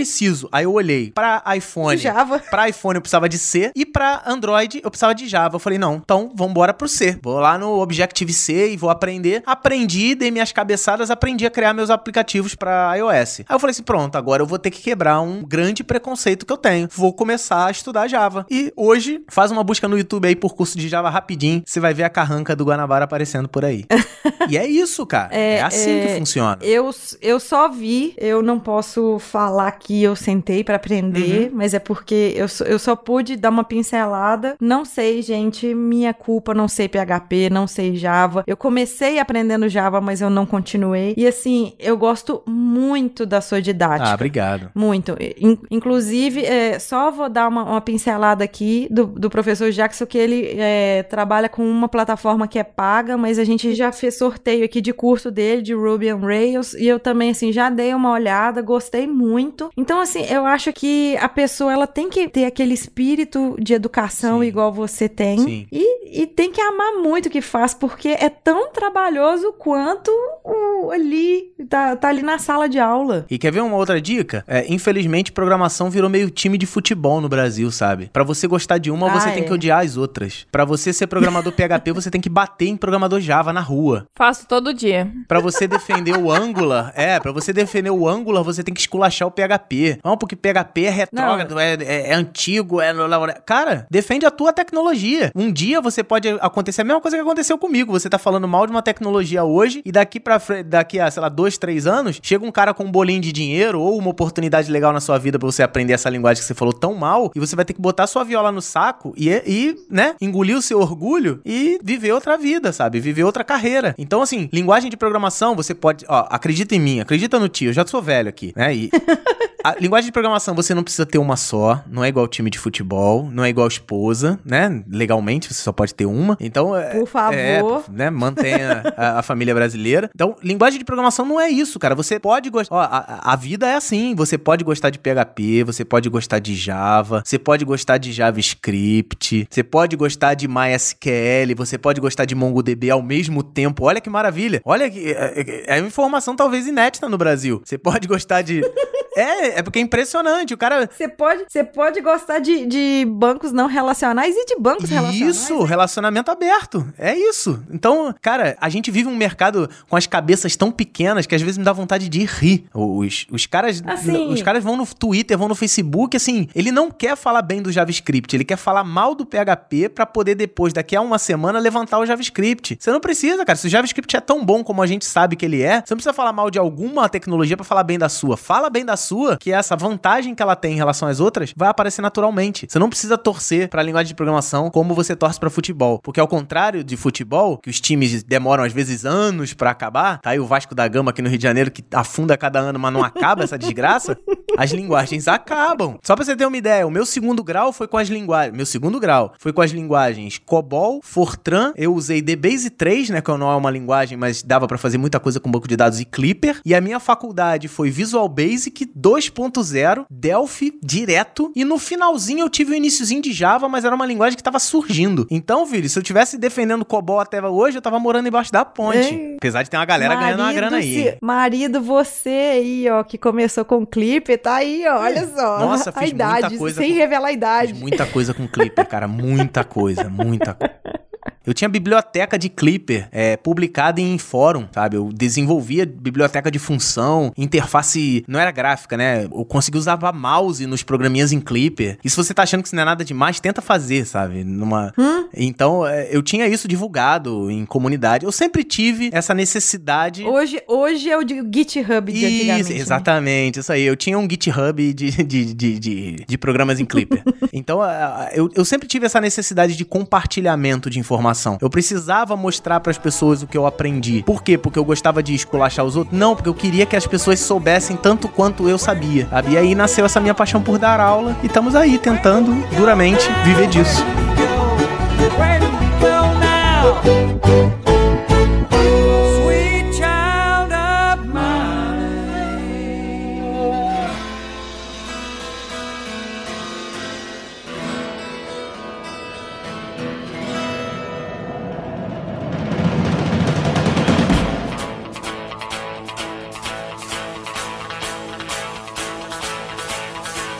Eu tô aqui, assim, como fã sua, é, tô extasiada. Ah, é, para com isso. Eu acho que se a gente conversar aqui pelo menos mais umas três horas, a gente não vai conseguir falar todos os desafios que tem. É o desafio diário, de você ter que acordar, de você ter ânimo, de você ter motivação pra ensinar, de você ter dia que você tá de saco cheio. Isso porque também é, você não tem a- as variações hormonais que a gente tem, né? Mas eu convivo com, com variações hormonais também, mas tá tranquilo. Ué, já brincaram comigo que é só jogar um chocolate que resolve tudo. Nada, resolve nada. Porque daqui a uma, duas semanas tá lá, "Ah, mas eu tô gorda, você que me deu o chocolate. Mas eu acho que, assim, o bacana de ver esses resultados, eu acho que isso é muito motivador. E quanto mais desafio tem, quanto mais difícil é, no seu caso, que ainda tá, tá aí capinando os lotes aí da EAD, Isso aí. eu acho que isso também vai a- ao mesmo tempo que vai sendo difícil, vai sendo motivador. Muito, É, é meio, muito. como é que eu falo? É meio dicotômico isso, né? Mas Não, é, é, é engraçado, porque as pessoas falam assim, mas por que que você faz esse negócio de graça? Falei, cara, mas eu consigo tirar dinheiro disso, eu consigo, eu consegui transformar Mas você isso não num faz. negócio. É igual o Léo Lopes, que faz o- os programas dele, que assim, que não tem patrocínio nenhum, mas é desse que é a vitrine dele. A Sim. sua vitrine É que as essa. pessoas, elas, elas acham que tem tudo que elas fazem tem que vir diretamente de um dinheiro, mas esse dinheiro não vai vir diretamente disso. E não é só dinheiro, é satisfação pessoal também, né? É compartilhar Sim, o teu não, é- conhecimento. É... por isso que você é professor. Exatamente. É, se eu fosse ficar ser professor pra ser rico, É. nossa senhora, tava muito na merda.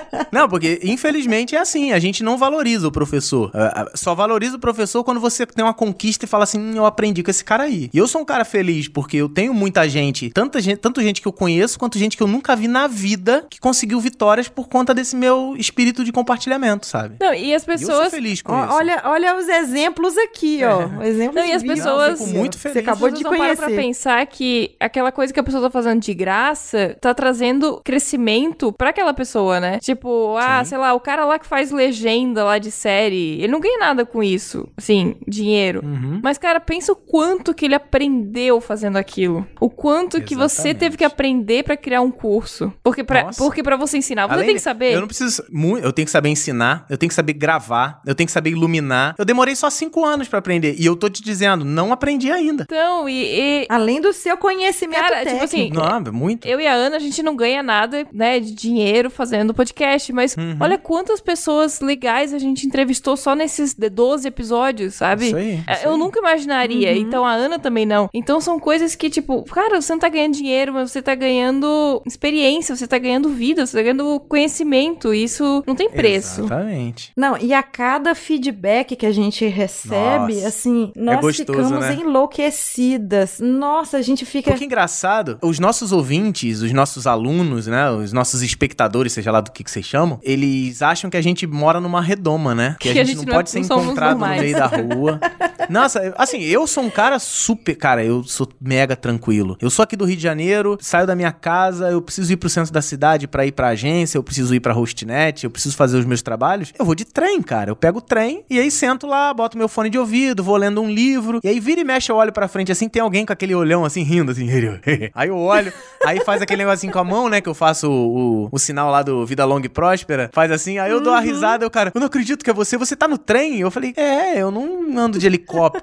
Eu ando de trem, eu sou, né? Nilma, você não tem carro? Tenho carro, mas pra ir pro centro é melhor de trem. Não, mas você é uma pessoa famosa. Eu falei, não, você tá vendo que eu tô a viagem inteira aqui, cara. Não tem problema com isso. E é, é assim, a gente. Eu não sou diferente de você que tá me ouvindo. Eu não sou diferente de vocês duas que eu tô conversando agora. Vocês não são diferentes de quem tá ouvindo vocês há, há, há 12 episódios. Nós somos iguais, cara. Todos nós somos iguais. E, e se por acaso você Sim. conhecer, se o seu ídolo achar que você não é igual a ele, troca de ídolo. Porque ele não merece o seu. O seu, você- que você venere ele. Você- ele não merece. É. é, é isso. Eu acho isso bacana porque, assim, nós temos vidas normais. Eu trabalho, eu pago conta, é, eu troco fralda do meu filho, eu cozinho aqui em casa, eu arrumo casa, eu sou dona de casa também. Então, assim, eu faço tudo normal. É assim, a gente não ganha. O que é, a gente tá ganhando com o podcast é um, um, assim, um enriquecimento pessoal muito Sim. grande, porque até agora, de dinheiro, a gente só gastou.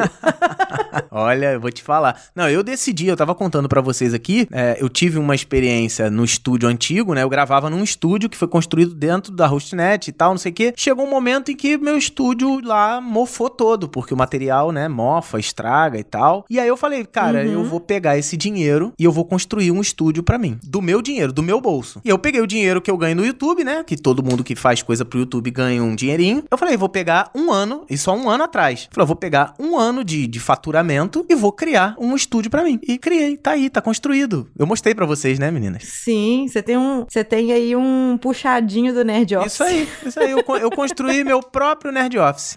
Você tem aí o estúdio pra, pra chamar de seu. Exatamente. Eu, eu e a Jessie, a Jessie tem uma paredinha de madeira, eu tenho as portas do guarda-roupa que eu deixo aberto pra não, pra não dar reverb. Isso aí. Pro Thiago não puxar nossa orelha por causa do áudio. Mas é a vida, cara. E, Mas- e- e vamos fazendo, sabe? E aí, sabe o que é o mais legal? Um dia corre um grande risco, sabe do quê? Disso dar certo. Ah, E aí, quando der certo, sabe de que, que vocês vão ser chamadas? De sortudas. ah. Não é trabalho, Nossa, né? elas tiveram tanta. Não, não foi persistência, não foi dedicação. Eu não peguei um ano. Eu podia pegar um ano da meu, do meu faturamento do YouTube e, sei lá, ir fazer uma festa, viajar pros Estados Unidos. Foi o meu dinheiro, trabalhei por ele. Mas eu quis construir uma coisa pra continuar produzindo coisas pras pessoas, continuando sendo de graça. Sabe? Não tem nada de errado com isso. Se algum dia eu quiser, e eu vou querer, já tô avisando, ganhar dinheiro com isso, não com curso em vídeo. Curso em vídeo sempre vai ser gratuito. Mas eu vou ter um outro projeto pago. E ninguém vai me chamar de mercenário por isso. Porque ganhar dinheiro não é problema pra ninguém. Porque muita gente fica aí falando mal do Jovem Nerd, do ah, porque o Jovem Nerd ele é estrela, ele. Cara, se vocês sentarem, como eu já sentei várias vezes numa mesinha. Não mesinha de bar porque a gente não bebe, né? Mas, tipo, sentar num evento, sentar, relaxar, em vez de chegar pro Alexandre e falar, ih, Jovem Nerd, qual vai ser o próximo Nerdcast de RPG? Não, chegar e falar assim, "E aí, Alexandre, como é que tá a vida? Como é que tá, neném? E aí, pô, tranquilo? Tá viajando pra caramba? É, conversar como pessoas normais, que eles são. E aí vocês vão parar de falar mal do Alexandre, vocês vão parar de falar mal da Ana, vocês vão parar de falar mal da Jéssica, vão parar de falar mal do Léo, mal do Jovem Nerd, porque as pessoas que fazem sucesso no Brasil, que, que fazem sucesso, que fazem alguma coisa de, da qual se orgulham, enquanto elas são pequenas, todo mundo tá junto. Quando ela vira grande, aí vira salto alto, vira gente metida. Não, é só gente bem sucedida. É só gente que acreditou no seu sonho e que ele deu certo. E eles não têm um pingo de sorte por isso. Só gente que trabalha pra falar, caramba, né? Pra eu estar aqui, para eu estar aqui hoje, pra Ana e a Jéssica estar aqui hoje, não foi só maravilha não, foi problema. Só que a gente não, Não. fica jogando esses problemas nas costas de vocês, né? A gente Não. engole quieto. Já falamos aqui da Bia Kunze, de um monte de gente aí que passa por problemas Hum. gigantes. O Léo já passou por problemas. Quem sabe da vida do Alexandre sabe que o Jovem Nerd teve um grande problema na vida dele. Cabe a mim ficar falando qual é. O Anderson Gaveta, o Gaveta é o único, de- os únicos que chamam ele de Anderson sou eu e o pai dele. Mas eu, eu encontro ele na. Outro dia eu encontrei ele no Barra Shopping, eu gritei. Ele deve. É, outro dia eu, eu, eu tava no Barra Shopping aqui no Rio de Janeiro, né? Aí tava o, o, o Anderson, a esposa e a neném. Aí eu gritei, Anderson! Aí ele virou, abriu os braços e falou assim, pai! E aí me abraçou e tal. Eu Falei, cara, só você é e meu melhor. pai me chamam de An. Cara, o Gaveta é sensacional. É igual quando, quando me chamam de Ana Elisa, eu falei assim: não sou culpada. É. Não fui eu, não fui eu. Ó, e vou te falar, o Gaveta passou por muitos problemas. Ele até já divulgou alguns problemas que ele passou, mas ele passou por muito mais do que ele divulgou, sabe? Porque a gente se preocupa com as pessoas. Então para de falar mal do seu produtor de conteúdo favorito e vai trabalhar. Deixa eu aproveitar o, o momento, já que você tá falando aí. É, eu vou contar uma historinha que é- já aconteceu com a gente. Aham. É, com a gente, assim, como o podcast pode programar. Ô, Jess, a gente chegou a gravar comigo com conjuntivite? Não, Acho que não. Ah, chegamos, talvez. né? Porque teu olho não fica bom nunca, né?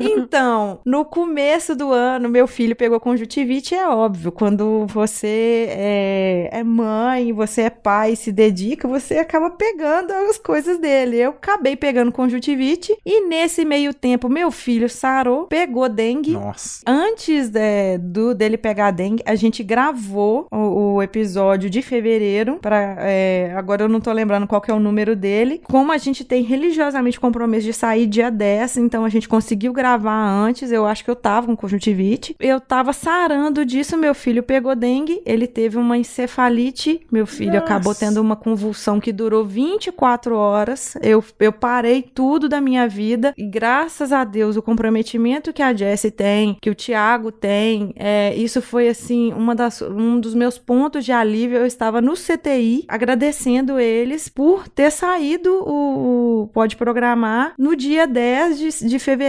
corretamente. E eu passei dias no CTI com ele. E lá, aí vem o maldito. Não sabia aí, o que é, estava acontecendo. Aí vem o maldito, não sabe nada que tá acontecendo. Sabe qual é o primeiro comentário de vocês? Esse podcast já foi melhor. Vocês já chegaram nesse ponto de começar a receber? Esse podcast já foi melhor? Ainda não. Olha. Mas a gente Ai, recebe, chegar, a gente relaxa, recebe coisas tipo assim, ai, mas vocês só falam de coisas de mulher, ou vocês só falam de feminismo. Nossa. Ou nossa. então vocês, ah, vocês não são é, aquelas feministas feminazes. É, eu tava é. com medo disso. é isso aí que a Nossa, gente, cara. a gente. Ó, durante as férias agora, eu fui pra São Paulo, aí eu visitei o Google, visitei o Twitter, visitei um monte de empresa legal e tal, pra gravar conteúdo pros nossos alunos, porque tava de férias. Eu falei, ah, vou gravar um conteúdo mais light e tal. Aí eu gravei com a Bianca, Bianca Brancaleone, não sei se vocês já conversaram com ela. Não. Nossa, sensacional ela. Gravei com a Tânia Gomes, que tem uma empresa de sapato e tem programação. Eu gravei com a Juliana Charrude, que ela é- era do Twitter, agora ela tá na 99 Táxis, programadora, sabe? Sabe o tipo de. Assim, recebi muitos comentários de, poxa, me incentivou, nossa, que legal ver uma mulher que tá se esforçando e tal, não sei o quê. E já teve comentário assim, nossa, você só vai ficar trazendo mulher aqui pro negócio? Pô, vamos falar de programação, para com essa frescura de trazer mulher. Aham. Cara, é impressionante como as pessoas elas são tóxicas nisso. Me afeta de forma alguma. Eu, eu, eu lembro que eu falei, não com a Brancaleone, eu falei com a Charrude, com a Ju, eu falei, Juliana, relaxa, porque a galera vai vir com pedrada. Ela, não, tranquilo tranquilo, já tô até acostumada e tal. Eu falei, então é isso, a internet, ela é tóxica. As pessoas, elas querem a sua atenção, elas vão te criticar, elas não vão te elogiar. O que, o que prova por que, que a gente Sim. precisa falar sobre isso, né? Sim, sim. É. Muito, muito. Porque frescura essas mulheres, vamos falar de programação. É, é, não, mas tem, nossa, se vocês entrarem lá, você vai ver os comentários. Que a verdade seja dita. 90% é, nossa, que legal, uma mulher vencedora e tudo mais. Tem até uma curiosidade, um beijão pra Bia, a, Bri- a Bianca, o, o marido dela, também é programador e tal. A Bianca, no dia que eu fui gravar com ela, ela é uma mulher muito bonita e ela estava de, de saia. Não era mini saia, ela estava de saia, mas ela gravou a entrevista sentada. Apareceu a coxa dela na, na gravação. Eu falei, pô, Bia, vou cortar isso aqui. Ela, não, Guanabara, tranquilo, eu sou uma mulher muito bem resolvida e tal. Eu falei, não, cara, eu não quero, idiota, deixando todo o conteúdo que você tem a passar pra gente. Ela é uma, é uma mulher especialista em UX, em experiência do usuário. E, e, o- e a conversa foi maravilhosa. Eu falei, cara, você me dá licença pra eu cortar as suas pernas do, do, do quadro, não das suas pernas, né, reais. Ela continua andando normalmente. Ela, não, Guanabara, eu acho besteira isso. Falei, não é. Acredita em mim, não é, não é. Aí teve um momento em que ela descruzou a perna, apareceu o joelho. Foi o suficiente pra alguns idiotas marcarem o segundo e falar, nossa, olha, Guanabara, ela tava de saia, não sei o quê. Falei, cara, é uma mente É, muito é, pequena. é, cara. assim, não estou querendo te, te criticar, é só complementar. Como que ainda você tem que ter essa preocupação Não precisaria. do que você vai mostrar? não, eu- não precisaria, não se precisaria. não tivesse babacas pra fazer isso. Isso, gente, é babaquice. Eu não tô preocupado com ela, até porque ela falou pra mim, claramente, Guanabara, pode deixar do jeito que tá. Eu falei, não, desculpa, mas eu vou tirar. Não é porque eu sou velho, né, ranzinza, não, no moralista, não, não, não é. Eu- a sua perna está aparecendo, não tem problema nenhum com a sua perna, mas eu vou tirar só pra evitar. Tudo bem? Ela, não, tudo bem, tranquilo. E foi, cara, teve... É O mais engraçado é que você tá falando de joelho. Se tivesse um homem ali, é, se fosse um homem de sunga, não ia ter nada. Ah, ia ter, ia Nenhum ter, falar comentário. das minhas pernas. Ah, tem, tem vários que falam, falam de mim. Ok, mas Fala que minha assim, barba tá branca, que eu tenho que tirar a barba, que eu tenho que. Não sei. Ah, as pessoas cuidam da minha vida, é isso. Eu acho que assim, o, o dia que as pessoas se preocuparem com, realmente com o conteúdo do que com a casca. Exatamente. Eu já tô esperando o comentário falando. Mas esse episódio não era sobre EAD? Por que, que vocês estão falando de mulher de novo? É sobre tudo. É sobre tudo. world. E ó, vou te falar, Quando- você mulher, você mulher, você consegue mais, cara. Eu tô te falando, eu estou trabalhando, eu decidi. Não é, não é uma, não foi uma coisa que aconteceu, é, foi uma coisa, uma obra divina ou foi um acaso. Não, eu escolhi, eu quis que as minhas plataformas, tanto o curso em vídeo quanto essa plataforma nova, fosse 100% desenvolvida por mulher. Por quê? Em primeiro lugar, pra provar que pode. E segundo, que eu tô conseguindo provar, pra provar que é melhor. Para essa idiotice, sabe? A nossa vinheta é porque nós podemos, o nosso, nosso lema. E assim, é, eu já, já estou pedindo, pedindo não, eu já estou convocando porque o Gustavo Guanabara, não, o professor Guanabara já me permitiu isso, permitiu pra Jess isso, nós estamos convocando, assim que ele terminar os projetos dele lá, ele, por favor, tragam a ou as programadoras pra gente conversar é, da, da tecnologia em si que foi usada. Óbvio que ele não vai trazer código aqui, tá, não, gente? não vou Me- nem me ditar, desculpa, mas não vou ditar. é, mas falar das tecnologias, vamos falar se teve padrão de projeto, se não teve, o que, que foi usado, se usou metodologia ágil, se não usou. Vamos fazer um bate-papo bem técnico com as mulheres, porque nós podemos conversar tecnicamente, a gente consegue fazer isso, tá? Isso aí. Sem ser Sabe feminazes. Não, sabe, pra cacete, ó, é organizada, faz o trabalho limpinho, não fica fazendo trabalho sujo. É, preciso de um negócio hoje de tá, não, hoje de manhã eu mandei pra Priscila, beijão, Pri. Hoje de manhã mandei um negócio pra Priscila, Priscila, eu preciso que quando eu clique aqui aconteça isso, isso, isso e isso. Ela me mandou meia hora depois, Guanabara já tá pronto. Eu falei, tu tá de sacanagem que tá pronto. Não tá pronto, impossível, tá, não, não vai tá pronto com esse tempo. Aí eu fui lá, testei. Vamos descobrir qual foi a bruxaria que ela fez pra estar pronta Cara, em meia hora. Linda, linda, linda. Código lindo, estrutura linda e pronto, é isso. Vou trabalhar com elas pra sempre e tenho orgulho de dizer isso. Não é porque, ah, não, você deu oportunidade. Não, não. Elas deram oportunidade pra que eu pudesse deixar ela trabalhar, fazer ela trabalhar com a gente. Eu sou muito grato por isso. Eu acho, eu acho muito bacana. Um beijo pra equipe, porque a gente sabe, a gente já conversou muito aqui que tem muitas mulheres que têm vergonha de dar a cara pra bater e homem não Isso tem. Né? Homem já consegue ter esse malemolejo de, de ir mesmo mesmo. Ah, eu tenho que. É, tá falando lá na vaga que eu preciso saber PHP. Eu falo que eu, que eu sei PHP, mas eu assisti todos os cursos em vídeo antes de, eu, de eu ir lá pra, pra entrevista. Isso geralmente homem faz isso, né? É. Mulher não, mulher nem tenta ir Não. lá, nem tenta falar assim, pergunta. não, eu vou É aprender. isso, É isso, Ó, vou falar o nome das duas aqui pra gente poder não, não, não- Ah, não, ele tá escondendo. Priscila Marinho e Amanda Taylor. São as duas responsáveis por toda a parte de, de interatividade, banco de dados, é, organização de conteúdo. E a pessoa responsável pelo conteúdo do curso em vídeo não sou eu também. Eu sou responsável por gravar aula e botar minha cara lá. Quem é responsável por conteúdo é a Lisane Monteiro também, experiente pra caramba, formada em marketing, especialista em SEO. Então, mulheres, cara, vocês conseguem e eu tô provando que conseguem. Eu queria 100% da equipe de, da- do curso em vídeo mulher. Queria, juro. Tirando eu, óbvio. Mas o Ramon. Eu queria ser mulher também. Mas o Eu acho Ramon, que a o, Ramon não, o Ramon não Eu- quis fazer. Eu acho que a diversidade é bacana, então eu Não, acho que só mas eu mulher queria, não. Eu queria, eu queria pra, pra esfregar na cara de um monte de babaca que fala que não é possível. Eu queria mesmo, só que o Ramon não aceitou a operação de mudança de sexo. Aí não, não vai rolar. Eu falei, eu faria a minha, tranquilo. Já tenho quase 40 anos de homem aí, então mais, sei lá, mais 30, 40 de mulher, tô no meio a meio, só tranquilo. Mas o Ramon não, ele é jovem, não tava querendo não. Mas vai ser muito legal. é, já estou aqui fazendo um convite para essas meninas lindas. Ramon, sinto muito, Não, tá fora, mas você Ramon. vai ficar para depois, tá? Não, o Ramon não é programador. O Ramon foi meu aluno de programação e não sabe gravar, e não sabe escrever uma linha, coitado. Ele tem problemas sérios. Mas é um designer de mas mão isso aí cheia. acontece. Designer, cara. O cara, ele, ele, ele tirava zero na minha prova, mas o mousepad, a gente, ele era meu aluno na escola pública, então não tinha mousepad. Então era uma folha de caderno que o aluno tinha que usar. A folha de caderno dele, Aham. eu ficava pra mim, porque ele não fazia nada na prova, mas ele fazia um desenho lindo. E aí, quando eu precisei de um desenhista na empresa, então assim, precisa ser programador pra ganhar a vida? Não. Se você escolheu ser programador, seja um bom programador. Se você não sabe escrever uma linha, mas você sabe desenhar, desenhe como ninguém. Se você não sabe nem desenhar nem programar, sabe cozinhar, seja um ótimo chefe, abra seu restaurante. Eu não estou dizendo aqui que a programação é a única salvação pra vida de todos. Não, tem um monte de gente aí que trabalha com um monte de coisa e é feliz. A regra da vida é ser feliz. O resto, amigo. É ser feliz e independente do gênero. Você Exatamente. tem que ser competente. Exatamente.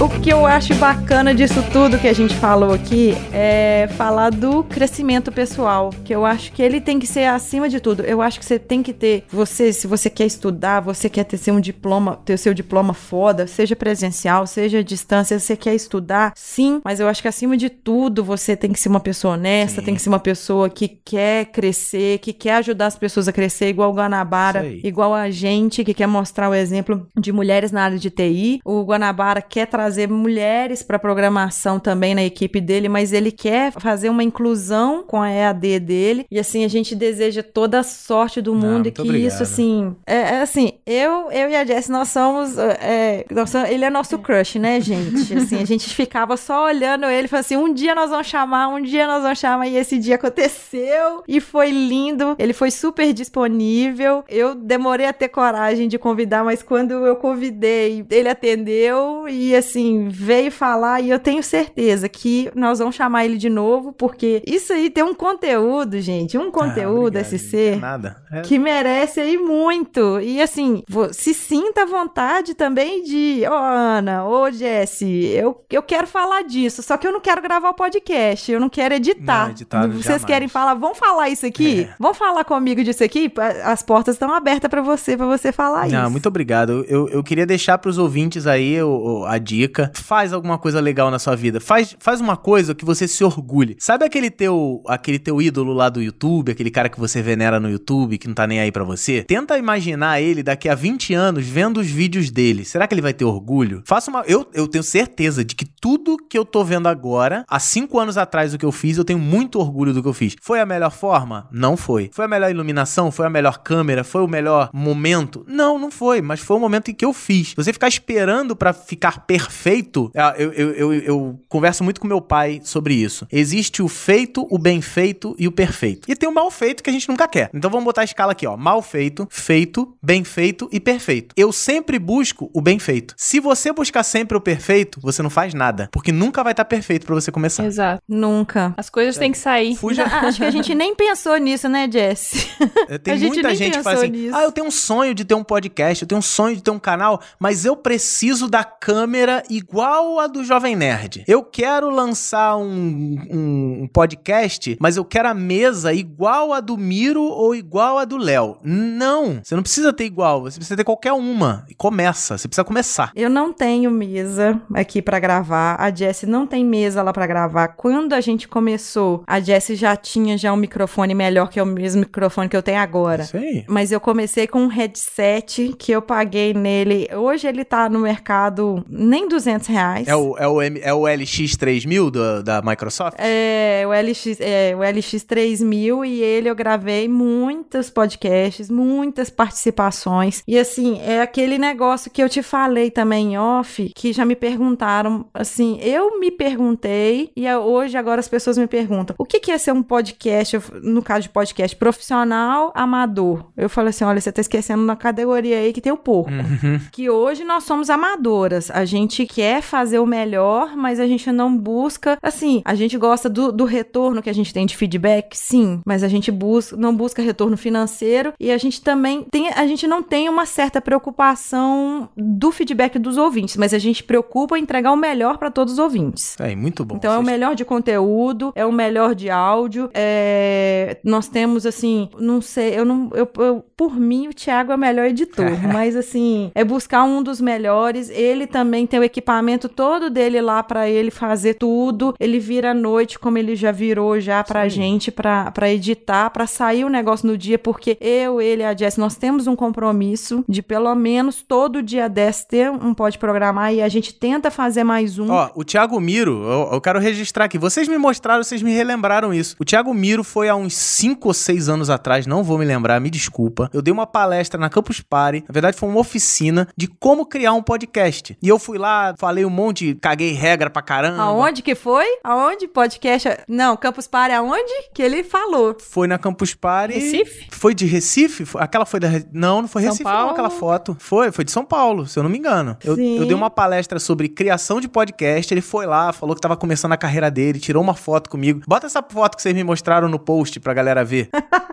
Tiago, se você autorizar, eu coloco.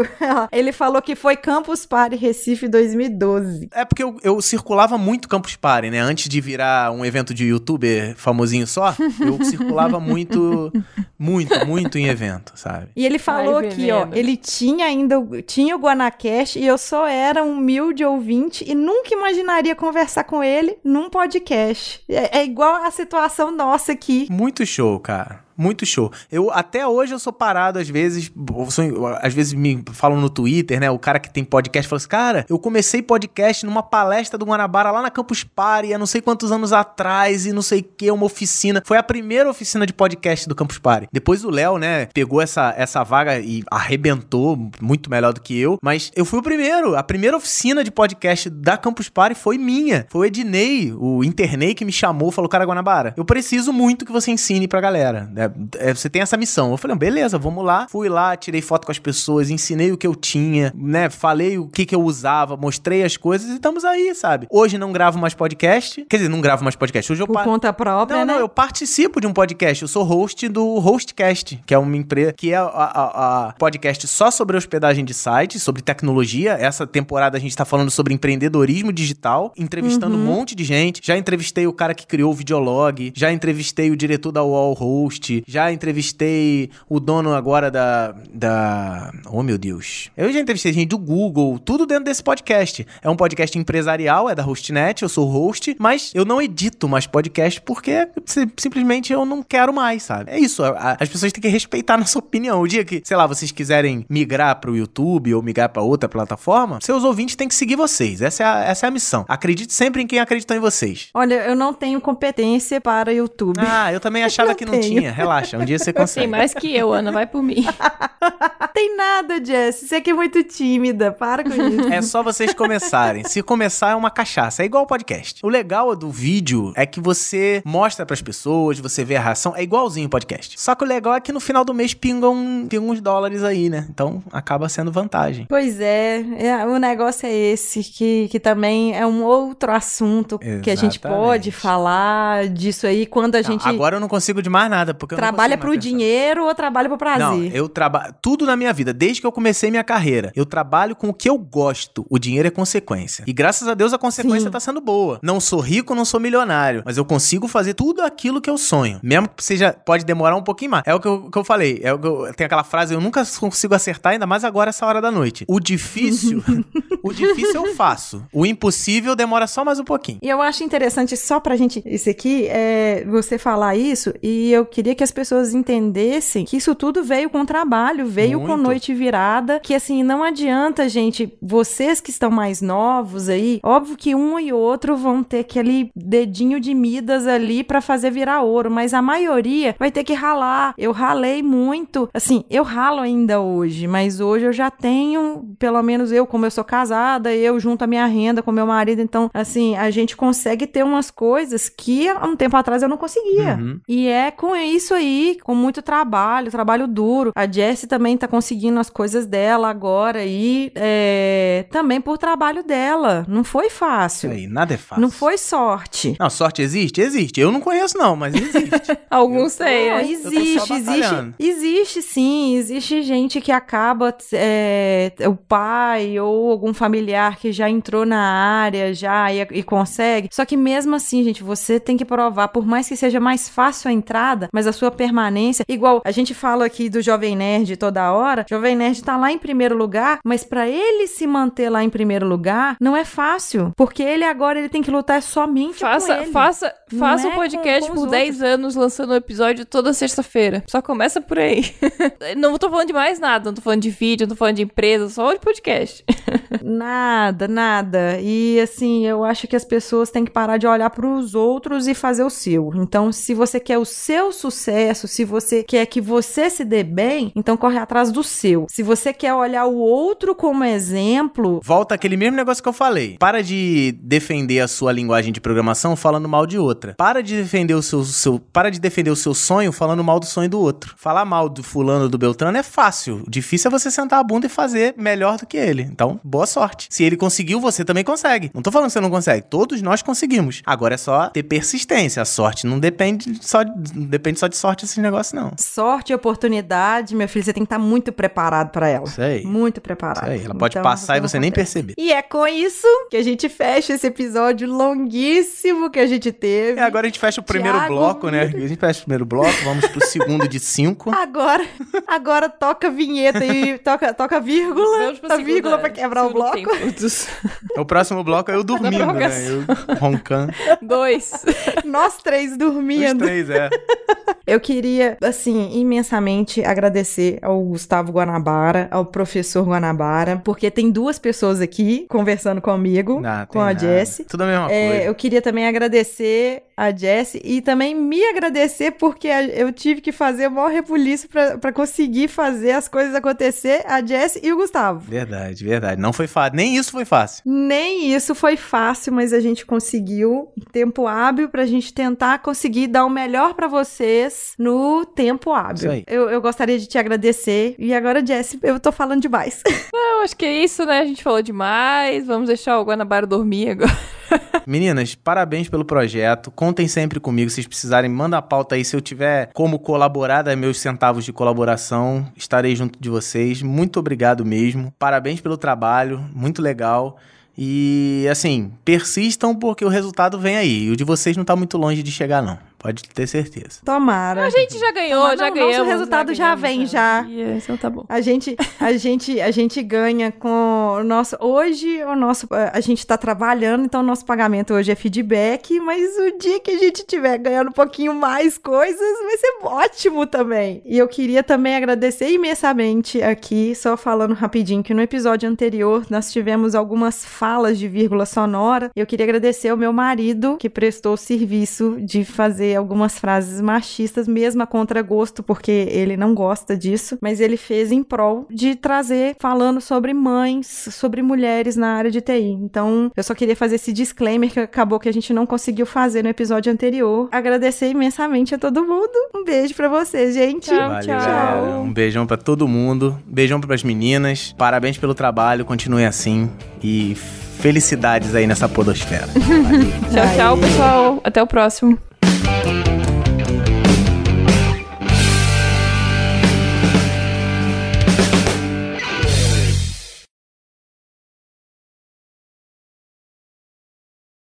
Olá, queridos!